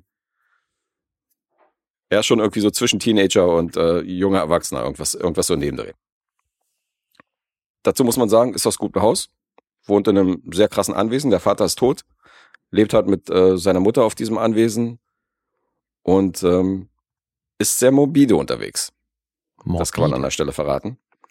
Weil er ist fasziniert vom Tod. Und schon in der allerersten Szene sehen wir, wie er da irgendwie einen Strick da aufhängt und sich auf den Stuhl stellt und sich erhängt. Und dann kommt die Mutter rein. Aber schon mal der erste Film äh, ist schon mal die erste Szene, wo der Film nicht überrascht, weil die Mutter ist ganz und gar nicht schockiert, sondern äh, die setzt sich da irgendwie auf die andere Seite, trägt ihren Tee und macht sich eine Zigarette an. Ach, okay. Und ist eigentlich relativ gelangweilt von dem Szenario, weil das ist nicht das erste Mal, dass, äh, dass Harold ein, äh, ein Suizid faked. Mhm. Und ähm, das ist nichts Neues für seine Mutter. Und es wird auch im Laufe des Films noch andere äh, Suizidarten von, von Harold geben. Und das sind teilweise super stylische Momente, weil du siehst ihn an Bauch links so im Pool halt treiben, so weißt du, mit dem Gesicht nach unten. Mhm. Und seine Mutter schwimmt halt trotzdem ihre Bahn an ihm vorbei. Halt, weißt du? Das ist halt so geil. Okay. Und auch die Kamera, wie sie positioniert ist und so, das sind schon, sind schon richtig, richtig geile, richtig geile Aufnahmen. Und ähm, ja, die Mutter versucht ihn immer so ein bisschen äh, normaler werden zu lassen. Also er fährt einen Leichenwagen. Die Mutter tauscht ihn dann irgendwann aus, verkauft diesen Leichenwagen und kauft ihm dann so einen schnittigen Rennwagen, weißt du, und stellt ihn dann vor die Tür mit so einer großen Schleife. Mhm. Und er findet das gar nicht toll, sondern er will halt irgendwie seinen alten Leichenwagen wieder zurück. Äh, zudem schickt sie ihn zum Therapeuten regelmäßig, wo er sich da irgendwie auskotzen soll oder damit er ihn da hinbiegen kann und organisiert auch diverse Dates für den, äh, für den Junggesellen. Mhm die auch das eine oder andere Mal eher schief gehen, weil er dann natürlich die Dates, also die meisten zumindest von den Dates, äh, vertreibt er relativ schnell, indem er natürlich seine Show da abzieht und äh, sich im Garten anzündet oder sonstiges. Also äh, ist schon sehr witzig. Und ein weiteres Hobby von Harold ist es, also neben dem äh, sich umbringen, ist es, äh, fremde Beerdigungen zu besuchen. Und sich da einfach zu der Beerdigungsgesellschaft hinzuzustellen und dazu zu gucken. Okay. Ich hängt halt auf Ja. Und auf diesen Beerdigungen und Friedhöfen ist da noch eine alte Dame, die auch regelmäßig irgendwie äh, diesem, diesem Hobby frönt und äh, da auf einer Bank sitzt in der Nähe und dann genüsslich in den Apfel beißt. Und das ist die besagte 79-jährige Mord. Und die ist sehr lebenslustig, die ist impulsiv, die klaut Autos, einige im Laufe des Films. Mhm. Die pflanzt Bäume um, weil die irgendwie der Meinung ist, dass dieser Baum in der Stadt irgendwie vor der, vor der zentralen Bank da äh, komplett eingehen wird und der braucht einen Platz im Wald. Mhm. Und dann steht sie noch äh, Model, wie Gott sie schuf. Also, äh, und das ist praktisch diese, dieser schwarzhumorige Film Harold und Maud. Der ist voller Humor, der hat viel Herz, und interessanterweise ist das ein Film, der dem New Hollywood zugeordnet wird in vielen Listen oder in vielen Essays, mhm. was ja selten ein Film schafft, den man unter Comedy packen würde. Aber er behandelt natürlich das Thema Tod. Er ist sehr schwarzhumorig, er ist sehr düster, er ist schon mutig in dem, was er macht. Und deswegen ähm, wird der Film auch gern so, gern so im Zuge von New Hollywood genannt. Okay. Und das ist, äh, das ist Harold Mord. Sag mal, erzählen die denn, gehen die im, tiefer darauf ein, warum der so eine Neigung hat? Nee. Okay. Also woher das kommt, wird, nicht erzählt, sondern der ist, der ist halt so. Der ist halt so drauf. Mhm. Und ähm, er taut halt auch ein bisschen auf in Kombination mit Mord. Und das ist halt das Interessante daran. Also die beiden, da liegen halt über 50 Jahre zwischen diesen beiden, aber es entsteht da tatsächlich auch eine Liebesgeschichte zwischen denen. Die werden ein Liebespaar. Mhm. Und ähm, dieser Film zeigt halt zum Beispiel auch ganz beiläufig einen gewissen Reveal, der ähm, der Mord halt betrifft. Aber das, was man dem Film wieder zugute heißen muss, es wird halt nicht dramatisiert, dieser Moment, sondern es wird halt nur so ganz beiläufig, wird das dem Zuschauer gezeigt, so und so war das und fertig. Und dann hat man noch eine sehr großartige Schlussszene, die hier diesen Film noch abrundet. Insofern hat man hier in 91 Minuten tatsächlich einen sehr, sehr runden, großen Film gesehen, der halt zu Recht irgendwie dieser Kultfilm ist, von der, von dem er für manch, äh, manch eine und manch eine gehalten wird. Mhm.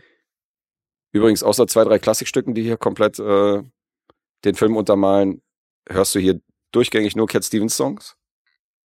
Okay. Der hat teilweise neue Songs für den Soundtrack äh, beigesteuert, teilweise auch so Songs, die äh, halt Hits von ihm sind. Zum Beispiel dieses T for the Tillerman, das ist ja auch der Titelsong aus äh, Extras. Der ist zum Beispiel sehr präsent in dem Film Harold and Maud. Mhm. Aber du hörst auf jeden Fall einiges an äh, Kid Stevens Songs. Und äh, was ich jetzt noch nicht erwähnt habe, ist die Besetzung. Bud Cott spielt äh, besagten Harold Chasen. Den hattest du hier schon im Mesh. Der mhm. hat doch später nur Nebenrollen gespielt. Also er spielt auch in den Tiefseetaucher von Wes Anderson, hat dann eine Nebenrolle oder bei Coyote Ugly spielt er mit. Aber er hat nicht so die Riesenkarriere gemacht, im Gegensatz zu Ruth Gordon. Die spielt nämlich die äh, Maud Chardon. Und die wiederum ist fünffach Oscar nominiert. okay. Unter anderem Nebendarstellerin bei Rosemary's Baby, hast, hattest du sie erwähnt. Mhm. Das war nämlich die Dame, die den äh, Nebendarsteller Oscar kassiert hat. Und äh, was ich interessant fand, dreifach Oscar nominiert als Autorin, weil die nämlich auch Drehbücher geschrieben hat für diverse Filme. Oh. Und äh, drei von den fünf Oscar-Nominierungen waren nicht Darstellerseits, sondern das waren tatsächlich Autoren-Nominierungen. Das hat man auf so einem Niveau auch nicht oft. Ja. Krass. Definitiv. Ja, ich habe es erwähnt, Bud Cott selbst hat nicht die Riesenkarriere gemacht, war so ein bisschen der Protégé von Robert Altman damals, mhm. wo du ja hier einige Filme durchgegangen bist von den Burschen. Und der fragte vor dem Filmdreh ähm, den Großmeister um Rat, ob er die Rolle hier annehmen sollte. Und Altman hat, hat zu ihm gesagt, das besteht die Gefahr, dass du hier in einem Typecast landest und dann immer so diese weirden äh, Typen spielst, wenn du jetzt den Film annimmst. Aber er entschied sich dann letztendlich für den Part und lehnte die Rolle von Billy Bilbert ab in äh, Einer flog übers Kuckucksnest. Oh. Der war ursprünglich für Bud Cott gedacht mhm. und hat dann Harold Morton mitgespielt. Und ähm, seitdem ist das ein sehr, sehr geliebter Film. Dieser Film läuft in Essen im, äh, in, äh, im Kinogalerie. Läuft er irgendwie seit 1975 durchgängig, mit Ausnahme eines zehnwöchigen Corona-Breaks, ist der Film halt jede Woche da. Echt? Wird der Film da jede Woche gezeigt, seit 75. Das ist ja abgefahren. Ja. Krass. Alle Essener wissen Bescheid. Huh. Und Maud Apatow, das ist die Tochter von äh, Judd. Mhm. Euphoria-Fans kennen sie. Die wurde nach diesem Film benannt. also Judd Apatow, großer Fan. Und ähm, der Name war nicht Zufall, sondern tatsächlich äh, ging es da um Harold und Maud. Mhm.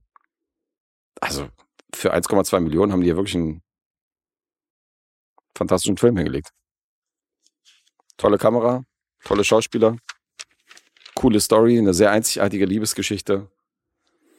Und ähm, einfach skurril, morbide, witzig, aber mit viel Herz. Klingt super. Muss ich nochmal sehen. Musste wohl, ja. Ja, aber du meintest ja. ja eingangs schon, dass offenbar jetzt das Kinoerlebnis da schon auch nochmal ein bisschen was raufgepackt hat. Aber hallo. Meinst du das, also du hast, hattest ihn ja davor schon mal gesehen, aber es klingt so, als hätte der nochmal, ja eben, äh, dazu gewonnen. Auch punktemäßig. Das weiß ich nicht. Ich weiß ja nicht, Tipp. ob du den davor schon bewertet hast. Du sagst, es war vor dem Podcast. Ja. Auch vor dem Podcast habe ich ja fünf Punkte gegeben und ähm, alleine schon das zeigt, was, was eine Leinwand letztendlich ausmacht. Wenn du da so einen Klassiker auf der mhm. in groß siehst, macht das schon einiges mehr aus. Insofern ja. hat mir noch um einiges besser gefallen als äh, zu Hause alleine. Mhm. Da fand ich ihn schon gut, aber bei weitem nicht. Ich habe bei weitem nicht diesen schon diesen, diese Genialität erkannt, die ich jetzt halt gesehen habe. Ja, schön. Schon strange, wie das manchmal ist. Ein Film, der wächst wahrscheinlich dann mit jeder weiteren Sichtung. Mhm. Grüße gehen raus an Taleb. äh, rennt er gerade rum bei dir? Durch, ist, ist hier gerade durchs Zimmer gelaufen, deswegen okay. muss ich ihn wenigstens in diesem Podcast verewigen. Wenn ich schon hier das Wohnzimmer freimachen für die Aufnahme. Ja, Harold Mod. Äh, Punkte. IMDb 7,9. Metascore gar nicht mal so gut, 62. Und Letterbox wiederum 4,1. Wow. Das ist schon eine Diskrepanz. Ja. Ah, okay, boah, das ist schwierig. Hm. Ich sag 10. Ja, damit liegst du richtig. Und das, das klang so nach Ja, aber. Okay. Nee, cool. nee, äh, also was wirklich krass ist, ist, als ich meine Letterbox-Bewertung aufgerufen habe und die halt bei dreieinhalb Sternen war. Oh. Also noch nicht mal bei vier Sternen. Das heißt, der Film kann maximal eine 7,5 von mir gewesen sein. Okay, krass.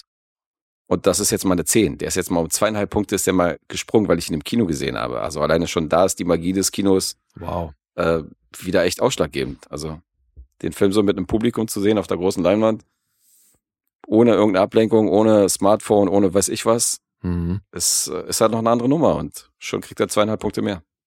Krass. Wahnsinn. Okay. Ja, ja es ist ja wieder mal gut, äh, dass ich mir deine Bewertungen nicht angucke. Mhm. Das hätte, das hätte die Nummer jetzt auf jeden Fall verfälscht.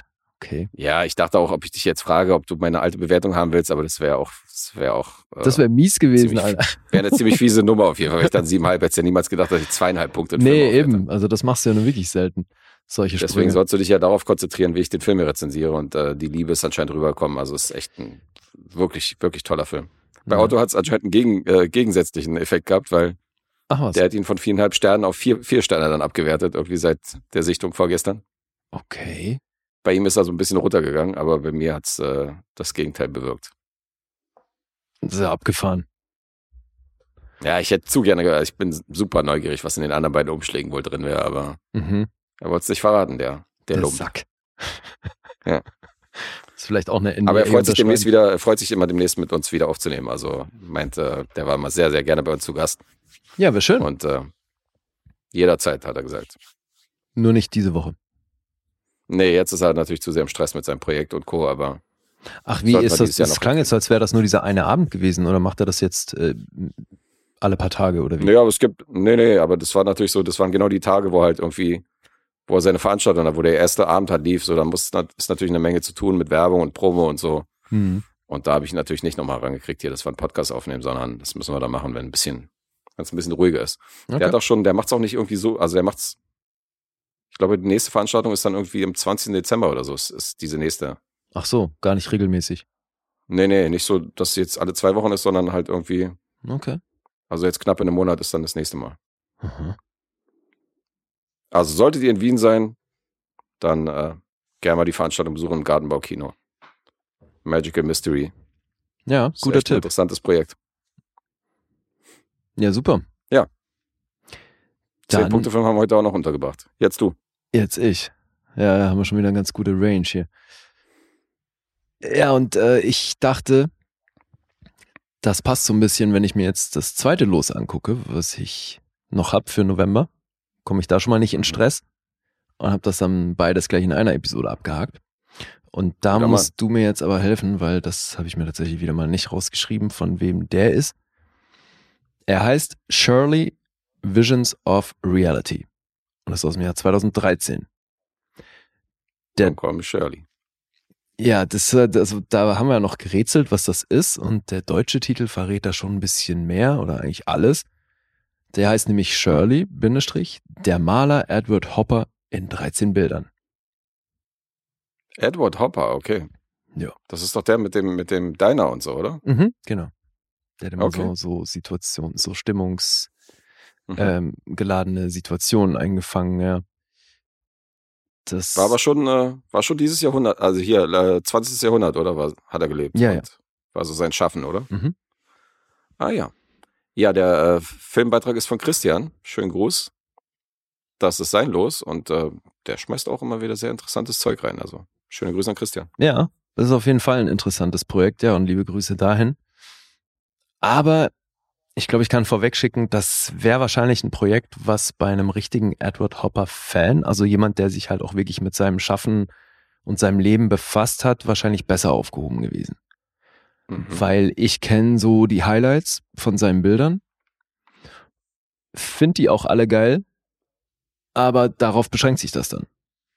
Also habe vielleicht mal in dem einen oder anderen Museum Sachen von ihm gesehen, aber weiter geht das dann auch nicht. Mhm.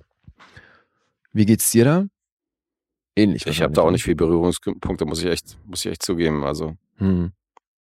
Bin nicht allzu sehr in der Materie, was seine Person angeht und auch seine Werke. Da kenne ich wirklich nicht allzu viel. Also. Ja.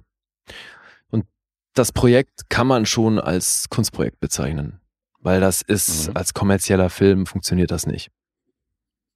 Also okay. das ist, glaube ich, auch nicht so angelegt. Aber das passt jetzt so ein bisschen ins Fahrwasser, weil Du bist ja in Wien, hast jetzt ewig über Otto gesprochen und so, zumindest in meiner Letterbox-Bubble ist er auch der Einzige, der diesen Film gesehen hat. Mhm. Und der Regisseur und die Produktion sind nämlich auch österreichisch. Das ist also ein österreichischer Film. Gustav Deutsch heißt nämlich der Regisseur. Wiener. Mhm. Ist 2019 mit 67 gestorben, hat 58 Credits und hat halt wirklich primär Kurz- und Kunstfilme gemacht. Und hat das demzufolge hier auch geschrieben. Und der Ansatz ist, wie der deutsche Titel eben verrät, dass anhand von so einer Reihe von Momentaufnahmen aus dem Leben von einer fiktiven Schauspielerin, die hier erzählt wird, das ist die Shirley, die Titelgebende, werden hier 13 Gemälde von Edward Hopper zu so einer Art Synthese aus diesen, diesen Kunstwerken, Film und mit noch persönlichen und vor allem politischen Geschichten verwoben. Das heißt, du siehst diese Shirley, das ist eben eine fiktive Schauspielerin, deren Leben hier so ansatzweise eine Rolle spielt. Die ist halt einfach, die ist so ein bisschen der, der Ankerpunkt, der uns durch diese verschiedenen Stationen führt.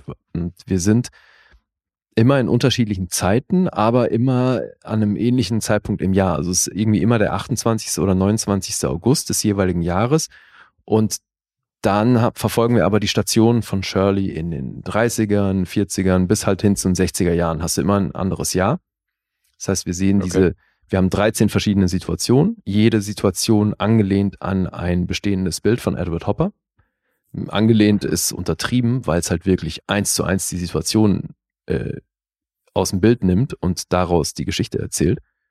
Wobei Geschichte ist jetzt fast schon ein bisschen zu hoch gegriffen. Die nehmen dieses Bild und verknüpfen das mit dieser fiktiven Geschichte von der Schauspielerin. Das heißt, du hast am Anfang immer einen Schwarzscreen, dann hörst du aus dem Off meistens einen Radiosprecher, wie er gerade Nachrichten vorliest. Dadurch erfahren wir gerade was über die jeweilige Zeit, über die politischen Zustände. Das, da ist natürlich Krieg dann auch, spielt eine große Rolle. Weißt du, weil wenn du halt irgendwie 1942 ähm, einsteigst, so dann, oder eine Situation eben in 1942 hast, dann ist natürlich der Krieg ein Riesenthema. Und dann ähm, blenden die auf und dann sehen wir auch in den meisten Fällen in der statischen Einstellung diesen Raum, in dem sich jetzt die folgende Szene abspielen wird. Da verändert sich auch nichts, also die gehen da nicht plötzlich einen Raum weiter oder so, sondern eine Situation ist ein Raum und der ist eben immer sehr stark übernommen aus dem Bild von Edward Hopper. Das heißt, gibt zum Beispiel ein Bild, das heißt Office at Night. Mhm. Da siehst du so ein Büro mit zwei Personen drin und das sind dann eben auch diese Shirley mit ihrem dazugehörigen Boss, weil die dann eben nicht mehr nur als Schauspielerin arbeitet, sondern eben auch in so einem Büro und die durchläuft halt so verschiedene Situationen. Und wir folgen ihr, ihrem Leben so ein bisschen durch diese Situation, aber eben immer angelehnt an die ganzen Bilder oder entsprungen aus den Bildern von Edward Hopper.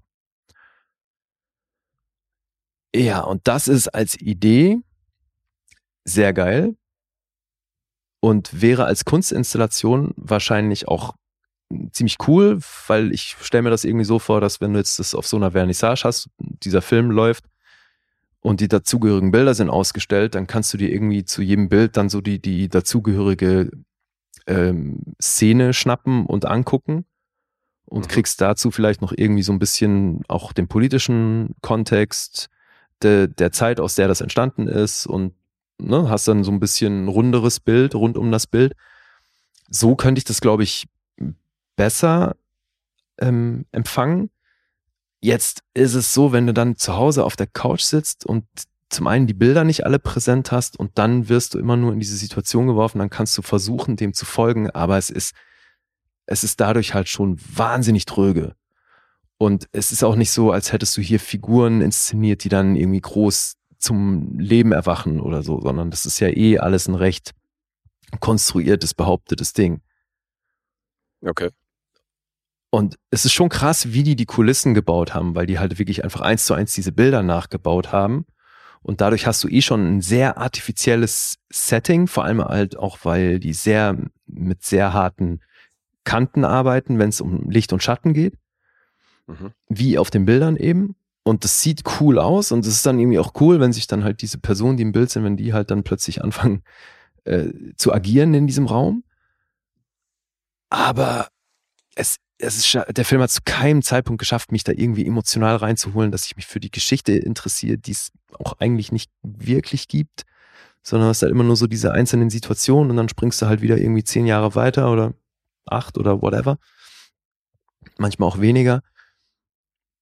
Und so wäre es, glaube ich, spannender, wenn du halt eben die Bilder dazu kennst oder gut auf dem Schirm hast und dann mhm. irgendwie so ein bisschen den Kontext dafür kriegst. Ja. Also, es, es war echt nicht einfach, den Film zu gucken. Weil es sich halt schon hart zieht. So, also ich habe auch drei Anläufe gebraucht, um den überhaupt zu Ende zu gucken, weil es schon wirklich schleppend ist. Okay. Und ja, das, was ich, also ich habe mich wahnsinnig schwer getan mit der Bewertung, weil ich wirklich ewig nicht wusste, wie soll ich denn jetzt sowas bewerten, weil ich, glaube ich, einfach der falsche Empfänger bin für so ein Ding. Weil das ist ja, gut, natürlich. Wäre ich, ja, wär ich, ja, dann dementsprechend auch. Mag sein, ja, aber es ist halt definitiv mhm. kein Film, der jetzt so für alle gemacht ist, weißt du, weil du brauchst mhm. den Kontext und natürlich kann man sich darauf einlassen, aber ist, der Film macht es einem eben nicht leicht, weil es halt wahnsinnig schleppend nur vorwärts geht, wenn überhaupt vorwärts. Also es ist eben eher so diese, diese Situationen, die du da geworfen wirst und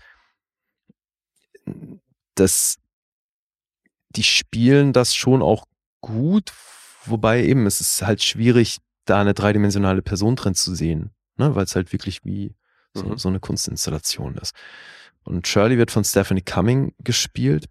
Die hat zehn Credits und auch irgendwie nichts gemacht, was ich kenne. Und dann gibt es eine Figur namens Steven, das ist dann über weite Strecken so ihr Love Interest. Der hat schon deutlich mehr gemacht. Christoph Bach ist der Schauspieler. Ist auch Deutscher. 71 Credits und der hat auch unter anderem in dieser Carlos-Miniserie, über die ich schon mal gesprochen habe, mitgespielt. Mhm. Ja, und so ist das ein Kunstfilm, der natürlich auch nicht viele erreicht hat. Also ich weiß nicht, ob der überhaupt großen Release hatte. So, ich auf IMDb ist ein Einspiel gelistet von 66.000. Mhm. So ein paar Kinos. Ein paar Arzi-Kinos. Ja, und ich meine, das ist ja selbst für Arthouse-Kinos ist das halt natürlich nochmal ein, ein spezielles Projekt, würde ich sagen. Mhm. Ja, also ist wieder mal die Sorte Film, wo ich total dankbar bin, überhaupt mitbekommen zu haben, dass es das gibt und irgendwie auch dankbar bin, den gesehen zu haben, aber ich kann das niemandem guten Gewissens empfehlen. Hm, okay.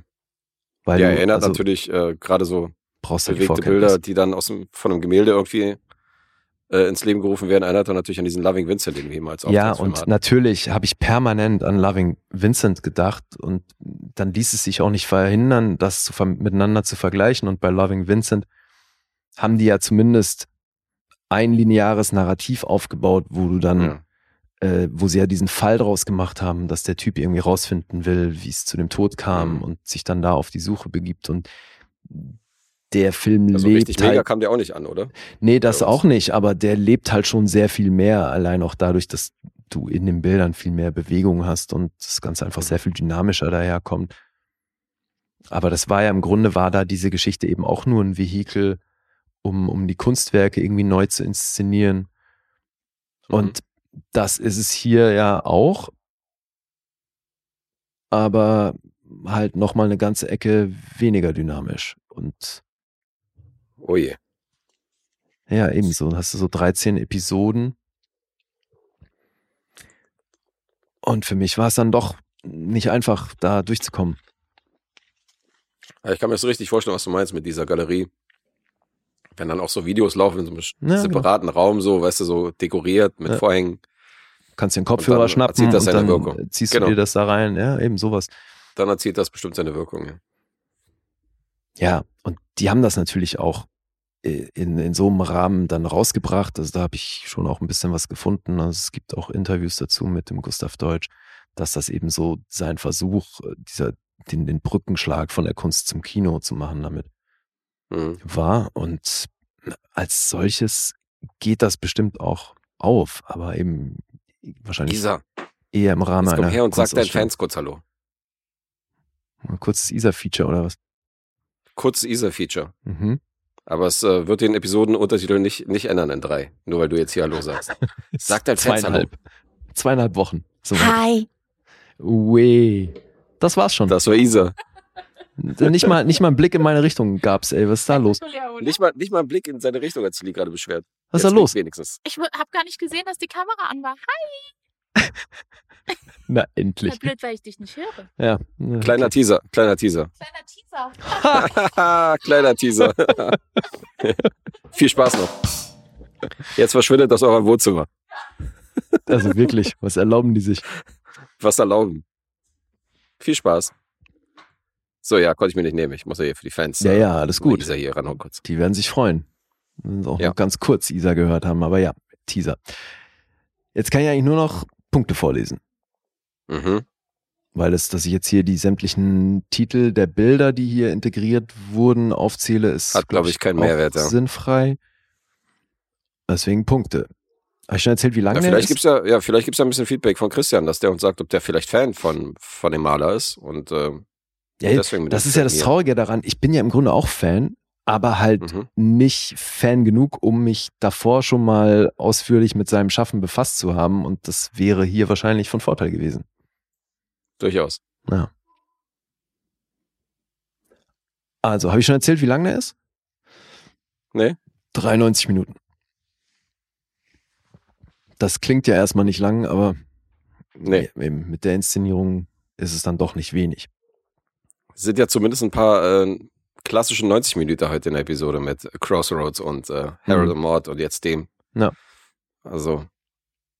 Ja, aber jetzt, aber jetzt, ich meine, stell's dir vor, ne, das sind halt trotzdem dann irgendwie äh, sehr viele Minuten bei einer Station. Mhm. Das hätte ich wahrscheinlich als Kurzfilm irgendwie dann doch geiler gefunden, aber ja. Verstehe. Wäre trotzdem interessant, ja, wenn Christian uns da Feedback gibt, was da so seine äh, Leidenschaft zu dem Thema angeht oder eben wie er zu dem Ganzen steht, würde mich schon sehr interessieren. Mhm. Irgendwie muss er ja drauf gekommen sein, dass das für uns was Sehenswertes hat. Aber das ist ja das Ding, ne? das ist ja trotzdem auf seine Art ist das irgendwie äh, schon sehr sehenswert. Ja, du hast wahrscheinlich dann auch an einer oder anderen Stelle hast du wahrscheinlich gedroppt, dass du auch seine Bilder voll flashig findest und dass du den total magst, so vom Stil. Ja, ja. Vielleicht dachte er deswegen, okay, könnte dir gefallen oder so. Ja.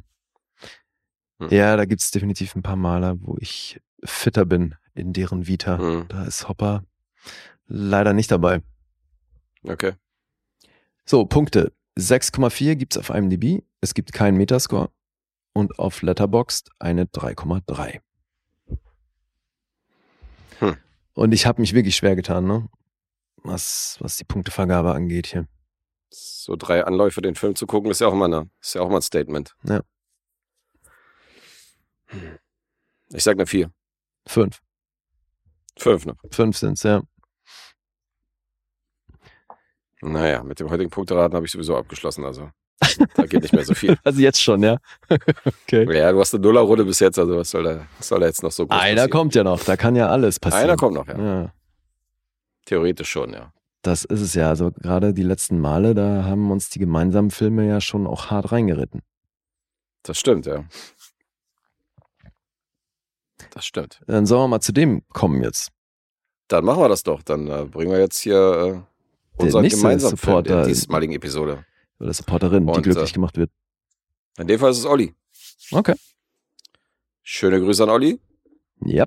Der Film ist auf deinem Mist gewachsen. Aber ist fein für mich, weil Schneiderliste. Der ist auch auf der Schneiderliste. Der ist auf der Schneiderliste, muss ich ja früher oder später abhaken und deswegen passt das. Okay.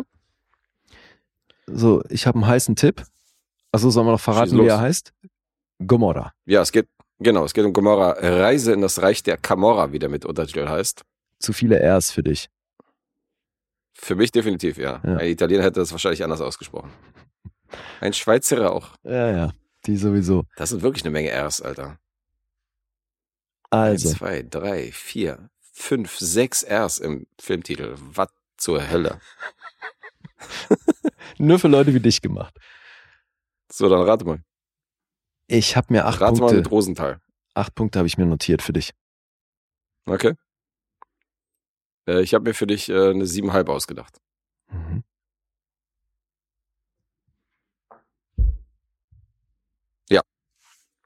Und der Film spielt nicht nur in Italien, sondern es ist eine italienische Produktion. Der Regisseur war Matteo Garone. Garone, wieder Doppel-R, was soll das?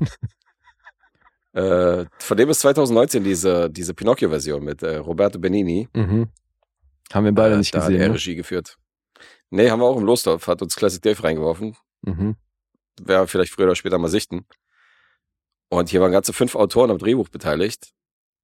Äh, das Original, die Originalvorlage von äh, Roberto Saviano in ein Drehbuch umzufahren. Dazu muss man sagen, dass das ein nicht fiktives Buch ist, sondern das ist tatsächlich ein Buch, das sich um die Kamera und um die äh, Gegend um Neapel und die Kriminalität da dreht. Mhm. Und die haben praktisch daraus eine fiktive, einen fiktiven Film gerät und später auch eine fiktive Serie, die auf der gleichen Vorlage basiert. Ach, das stimmt, das wollte ich nämlich noch äh, äh, dich fragen. Ja, das ist die gleiche Vorlage, okay. Genau, ist die gleiche Vorlage und äh, Ja, weil ich das glaube, die ist schon mal eine Serie, der Parallelen. Über die Serie hast du hier ja auch schon gesprochen. Ja. Und die kam Die ja verdammt gut weg. Was sagst du? Die kam ja verdammt gut weg. Ja, ja, die ist mega. Die ist richtig gut. Also ist so ein bisschen, das ist so ein bisschen der Urschleim der Serie, wenn du es mal so genau willst. Also wenn du jetzt zum Beispiel, du kannst El Mariachi von Rodriguez auch nicht vergleichen mit mit Desperado, weil das ein viel größerer, krasserer Film ist. Das Nee. ist dann so, weißt du, da siehst du, okay, hier ist jetzt halt wirklich Budget drin, weißt du, hier ist der Schauspieler und äh, hier sieht halt alles geil aus. Und hier ist ja fast schon dokumentarisch. Ja, da ist ja. auch kaum Filmmusik oder so, sondern das wirkt halt wirklich minimalistischer als die Serie. Ja, aber das finde ich eine krasse Kombi. Mhm. Das kann ich, glaube ich, echt schon mal vorwegschießen, weil diese Kombination aus diesem dokumentarischen Stil und diesen harten Sachen, die hier passieren, das ist schon heftig. Und vielleicht dadurch auch nochmal irgendwie wirkungsvoller. Ja, finde ich auch. Der hat bei mir nochmal nachgewirkt, kann ich, kann ich sagen, weil er ist nicht kurz, Mhm. also geht zwei Stunden 15 irgendwas in dem Dreh. Ja. Und äh, man braucht schon ein bisschen Sitzfleisch und es ist halt nicht so dieses, da ist halt auch viel Zwischenmenschliches oder so Sachen, Ja, ja, wo halt nicht nur irgendwie Geballer ist, aber Kein es gibt halt auch, Action-Spektakel, ja. nee, aber es gibt halt auch tatsächlich sehr harte Momente, also. Mhm. Ja, so ist so, ist so ein bisschen, um jetzt mal die Handlung zusammenzufassen, so allgemein, es ist ein bisschen die Traffic-Formel, weil es werden halt verschiedene Perspektiven hier aufgezeigt und im Grunde genommen geht's um kriminelle Aktivitäten in Neapel. Und da werden dann Konkurrenten umgelegt, da werden halt Hinterbliebene versorgt und bestochen. Es geht um Schwarzarbeit in einer Schneiderei. Es geht um Waffen und Drogen, äh, die da gehandelt werden. Ein Waffenversteck wird zum Beispiel auch von zwei halbstarken Jugendlichen gefunden. Und die ziehen sich natürlich auch den Argwohn der Besitzer der Waffen dann auf sich. Und dann geht das wirklich bis in hohe Kreise äh, von Industriellen, weil da geht's dann wirklich um Giftmüllentsorgung und sonstiges. Mhm. Und äh, wir folgen so ein bisschen diesem 13-jährigen Toto, der in so einer Projektsiedlung wohnt. Ja, das finde ich ja, das finde ich ja das Spannende an dem Film, dass es nicht wirklich einen Protagonisten gibt. Also du hast ja, hast Ja. es mit Traffic verglichen. Also bestimmt, es gibt so ein paar Stränge, zu denen wir immer wieder kommen, die sich dann auch mitunter Mhm. überschneiden. Aber Das sind mehrere Storylines eigentlich, oder? ja, ja, eben. Aber Mhm. ne, mitunter gibt's ja Überschneidungen, aber ich finde, ähm, es ist eben nicht so, dass man klar erkennt, hier ist unser Hauptstrang und das sind unsere Protagonisten und da sind sogar vielleicht gegebenenfalls Antagonisten, weil im Grunde ist hier jeder ein Antagonist. Also Ja. schon auch mitunter bedingt durch die Umstände, in denen die leben, aber das finde ich halt auch so cool. Also diese Gegend rund um Neapel. Und da wird ja schon auch ein krasses Ghetto erzählt. Hier ist das Set halt auch schon wieder die halbe Miete, finde ich, weil das ist halt einfach ein realer Ja. Ort und der macht eine Menge her. Und wie das, also in dieser, wir sind schon über weite Strecken halt in dieser einen Siedlung. Zumindest viele der Figuren, die wir begleiten, die wohnen in dieser einen Siedlung. Gibt's ja auch den Mhm. Don Chiro, der eigentlich rumläuft und ähm, Geld verteilt, also halt, dass der, der sich so um die Finanzen der Gomorra kümmert. Ja, auch so, damit stellt er natürlich auch die Leute ruhig, die, wo Angehörige dann Opfer von denen geworden sind oder die dann gefallen sind, weißt du, und dann, Naja, das mit dem Ruhigstellen klappt ja nicht immer so gut, aber naja, klappt nicht immer, aber er versucht halt so mit dem Geld zumindest ein bisschen für Entschädigung zu sorgen. Ja, das ist halt das- seine Aufgabe. Der ist eigentlich mehr so der Buchhalter. Also er ist jetzt nicht so, genau. ist jetzt nicht der Mafia-Typ, sondern ist halt so ein, sieht halt aus wie ein Hausmeister, der Typ, letztendlich, unterm Strich. Ja, aber ich fand's so lustig, weil das ist auch eine der ersten Figuren, die etabliert wird und ich dachte sofort, okay, wie krass, dem kann ja niemand was, wenn der die Finanzen verwaltet. Also weil den, dem können sie ja nicht blöd kommen. Ja, klar. Dachte ich. Und vor allem, wenn den einer umlegen würde, ich meine, damit würden sich ja selber ins Knie schießen. Also das ist ja, das ist ja derjenige, der letztendlich so die Projects versorgt. Ja, und das finde ich eben ganz schön an dem Film, dass der total unaufgeregt diese Strukturen auch aufzeigt. Also mhm. zum einen die Leute, die halt notgedrungen da leben aufgrund ihrer sozialen Situation und dann gerade die Jungs mitunter gar nicht anders können, als zum einen davon beeindruckt zu sein, was sich um sie rum abspielt und dann da auch mitmachen zu wollen, weil sie das schnelle Geld drin sehen. Mhm. Und dass einfach diese Kriminalität, diese Kriminalität so an der Tagesordnung ist, dass das halt auch einfach eine, eine gute Option ist. Und mhm. dann aber eben auch so die wenigen vernünftigen Menschen, die es da gibt, die sich halt versuchen, dem entgegenzustellen oder daran zumindest nicht teilzuhaben und äh, teilzunehmen das finde ich ganz geil, weil da ist, also weißt du, es ist jetzt hier nicht so, als würde einer mit dem Zeigefinger rumrennen und gezielt darauf hinweisen, guck mal, hier sind die Guten, hier sind die Bösen, sondern das wird einfach alles so gezeigt, wie es ist. Wie es ist, ja. Und das aber eben total beiläufig und das mochte ich schon sehr. Ja, es ist sehr nüchtern erzählt worden und halt ungeschönt wirkt, wirkt das Ganze und mhm. dadurch hat er so ein bisschen diesen dokumentarischen Touch, was dem Buch natürlich wiederum sehr in die Karten spielt, dadurch, dass eben kein fiktives Buch ist, sondern halt irgendwie ein Sachbuch, wenn du es so willst. Und äh, schon ganz interessant. Also da ist die Serie schon sehr viel mehr Hollywood, wenn es, wenn es jetzt runterbrichst. Mhm. Aber es sind so viele Sachen, also gerade diese Projektsiedlung, dass diese gleiche Location siehst du auch in der späteren Gomorra-Serie. Du hast einzelne Schauspieler, zum Beispiel diesen Roberto, der Typ, der von seinem Vater irgendwie mitgeschickt wird, mit dem Giftmüll-Mafiosi da äh, loszuziehen. Ah, okay. Mhm. Der spielt eine sehr tragende Rolle in der, in der äh, Gomorra-Serie. Okay. Und äh, der Giftmüll, ältere Typ, der das Ganze organisiert, relativ äh, kalt, kaltschneuzig und äh, der wiederum gespielt von Tony Saviglio, den ich kenne aus äh, ja, La Grande Bellezza, ja. aus von äh, Sorrentino. Klar, der ist bekannt. Also das ist wahrscheinlich der größte Name hier. Mhm. Aber natürlich auch viele Leute direkt aus den Projects irgendwie gecastet, weil sie die Gegend kennen, weil sie die Leute kennen und so und teilweise auch verhaftet worden, so Leute aus dem Cast und so. Also. Mhm. Dadurch äh, wirkt, ja. wirkt der Film schon sehr real. Eben, es fühlt sich wahnsinnig echt an, ja. Hm. Aber hat dir gefallen offensichtlich, wenn ich, wenn ich ja, ja. raushöre. Ja, fand den super. Cool. Ja, ich hatte ein bisschen Kritik an der, an der Länge. Ich gesagt, ja gut, 137 Minuten ist schon ein bisschen zäh an manchen Stellen. Aber äh, ich habe den dann nochmal aufgewertet. So im Nachgang, nachdem so ein, zwei Tage vergangen sind, habe ich dann doch irgendwie die Qualität des Films, fand ich das dann doch gut, dass der so gemacht worden ist und dass er eben nicht so das Ganze nicht so aufgebauscht hatte und äh, ja, so eine ich finde, zugänglichere Story gemacht hat. Er, er lullt einen so ein bisschen ein mit mhm. diesem dokumentarischen, dass die, dass die Kamera immer so ein bisschen over shoulder mit dabei ist oder ne, auch so Kamerafahrten, wenn die Jungs zum Beispiel dann mit dem Motorrad dieses eine Auto verfolgen, so wie die Kamera dann mhm. mitgeht mhm. und schon auch interessant, was dann zum Teil im Off stattfindet, wenn zum Beispiel Toto die, ähm, da gibt's ja einen so einen Bast und dann bleiben da Drogen liegen und eine Waffe und er schnappt sich die, um sie zurückzubringen. Mhm. Und als er das zurückbringt, kriegt er eine Belohnung. Und wir sehen aber nicht, wie viel es ist. Wir hören nur Geldraschel und dann schwenkt die Kamera irgendwie kurz auf den Boden und ähm, in dem Moment, wo sie hochschwenkt, hat er das schon eingesteckt. Mhm. Und wir sehen gar nicht, wie viel er bekommen hat und wissen dann nur im weiteren Verlauf, äh, aufgrund dessen, wie er abgeht, dass das sich offenbar gelohnt haben muss und dass er da ja auch dran arbeitet, irgendwie für die arbeiten zu können. Ja, ist jetzt die Frage, ob das Geld der ausschlaggebende Punkt war oder die Summe oder ob es jetzt letztendlich auch diese Bestätigung war, weißt du, weil er ist ja in diesem Projekt nur dieser Botenjunge, der irgendwie Lebensmittel von Tür zu Tür bringt. Mhm. Und jetzt wird er halt von den, von den Big Boys, die das Sagen haben, wird er halt irgendwie belohnt und bezahlt so und er merkt vielleicht auch, wie das ist, so, weißt du. Ja, Zugehörigkeitsgefühl, und, ähm, das ganze Ding. Genau. Ja. Und wie hässlich ist das später, wenn es halt, wenn die den halt instrumentalisieren und zwar so, ohne mit der Wimper zu zucken. Mhm. Wenn die jetzt sagen, so, pass auf, das ist ganz einfach, du bist für uns oder du bist gegen uns, entscheide dich. Ja. Super und dann muss er halt etwas machen, so, was halt richtig, richtig brutal ist und richtig mhm. hässlich. Und, ähm, und das finde ich eben, das, das ist halt, okay, das du hast krass. schon gesagt, dass es wenig Hollywood ist, aber ich finde es halt schon erwähnenswert, dass das weil das ist schon auffällig anders. Was wenn jetzt, wenn du jetzt so, einen kleinen Jungen hast und der wird im Verlauf des Films in so ein moralisches Dilemma geraten, mhm. dann hättest du in einem Hollywood-Film würden die wahnsinnig viel Zeit darauf verwenden, seinen moralischen Kompass erstmal zu etablieren, um was zu zeigen, ja. das ist ein anständiger Junge Und er kann ja nichts dafür, dass er in die Gegend geboren wurde und alle um ihn rum sind kriminell und das ist quasi die einzige Chance, überhaupt zu Geld zu kommen mhm. und ein bisschen was zu reißen.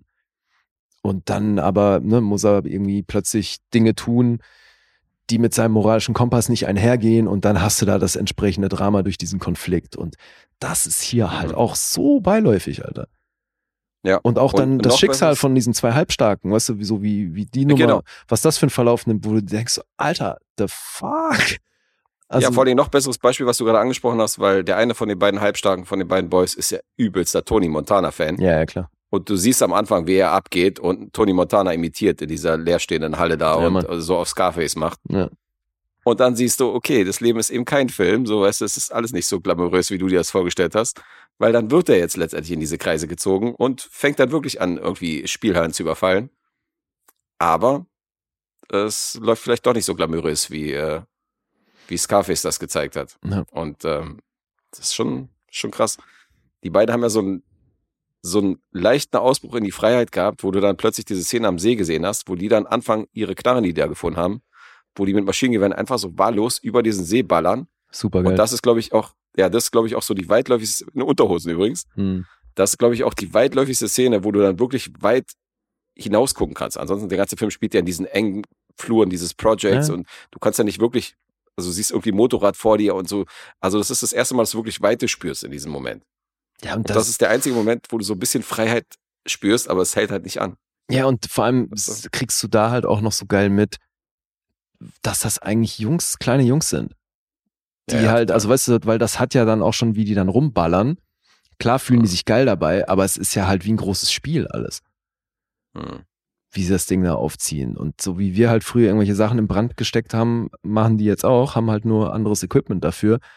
Aber ja dieses genau. Spielerische dabei und wie es ihnen echt halt so krass über den Kopf wächst.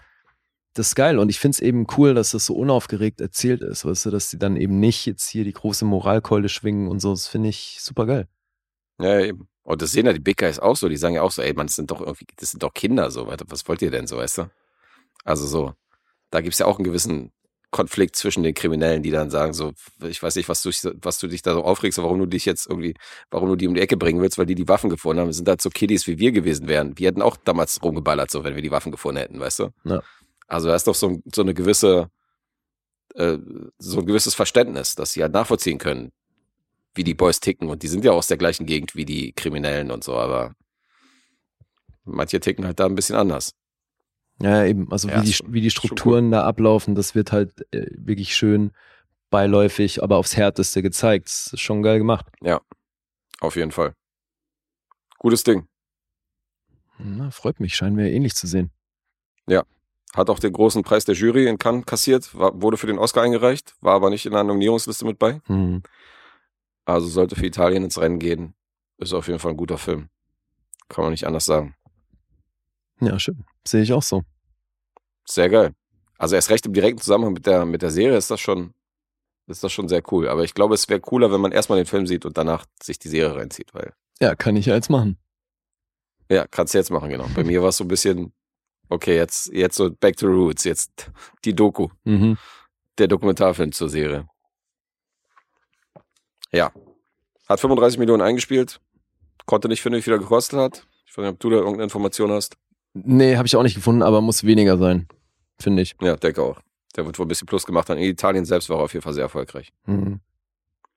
Also so erfolgreich, dass äh, der Autor der Vorlage sowieso, aber auch die Macher des Films, der Regisseur und so, ähm, konnten auch teilweise zu den, zu den äh, Preisverleihungen in Cannes und so mussten die schwere Sicherheitsgeschütze irgendwie auffahren und äh, standen da unter Polizeischutz, hatten ständig Securities dabei, weil die Kamera selbst findet es natürlich nicht cool, wenn äh, wenn die in Film irgendwie, wenn da irgendwelche Machenschaften von denen gezeigt werden und deswegen äh, fand ich nicht so geil. Mhm. Ja, kann ich Da gab es ein paar Drohanrufe.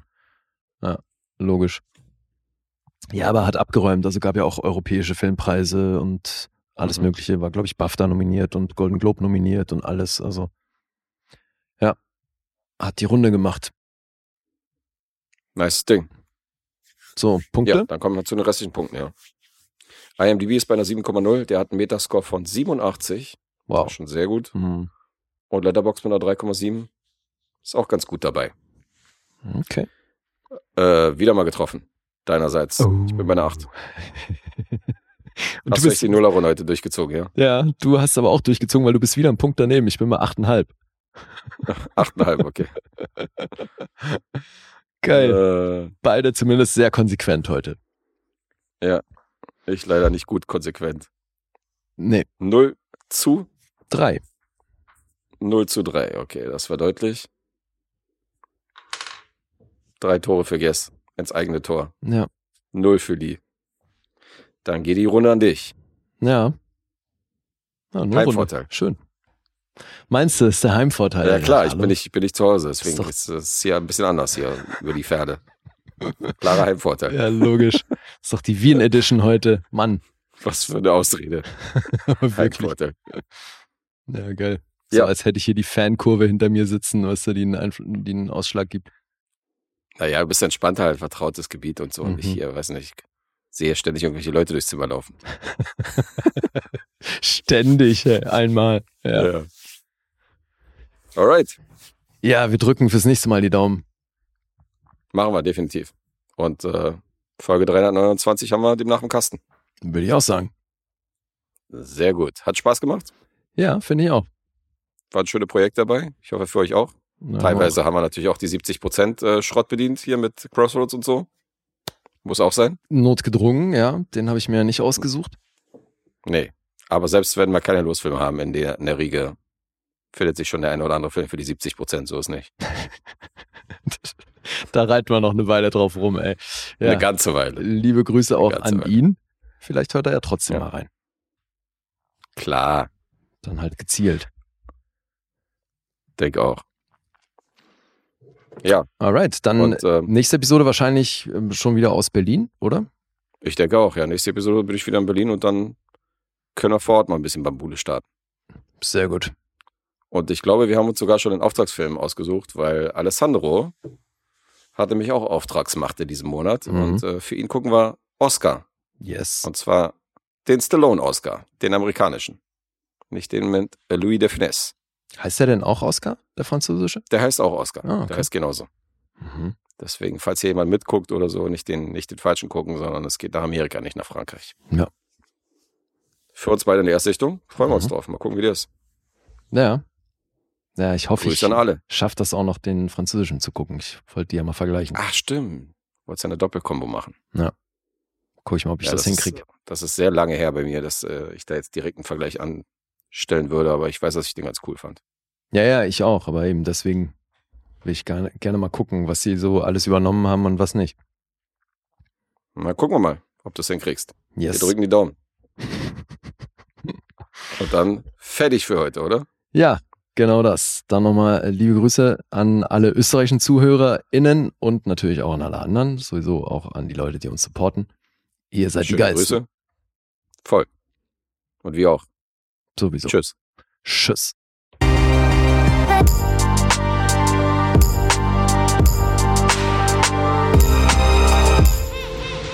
Bewegt Bild Banausen.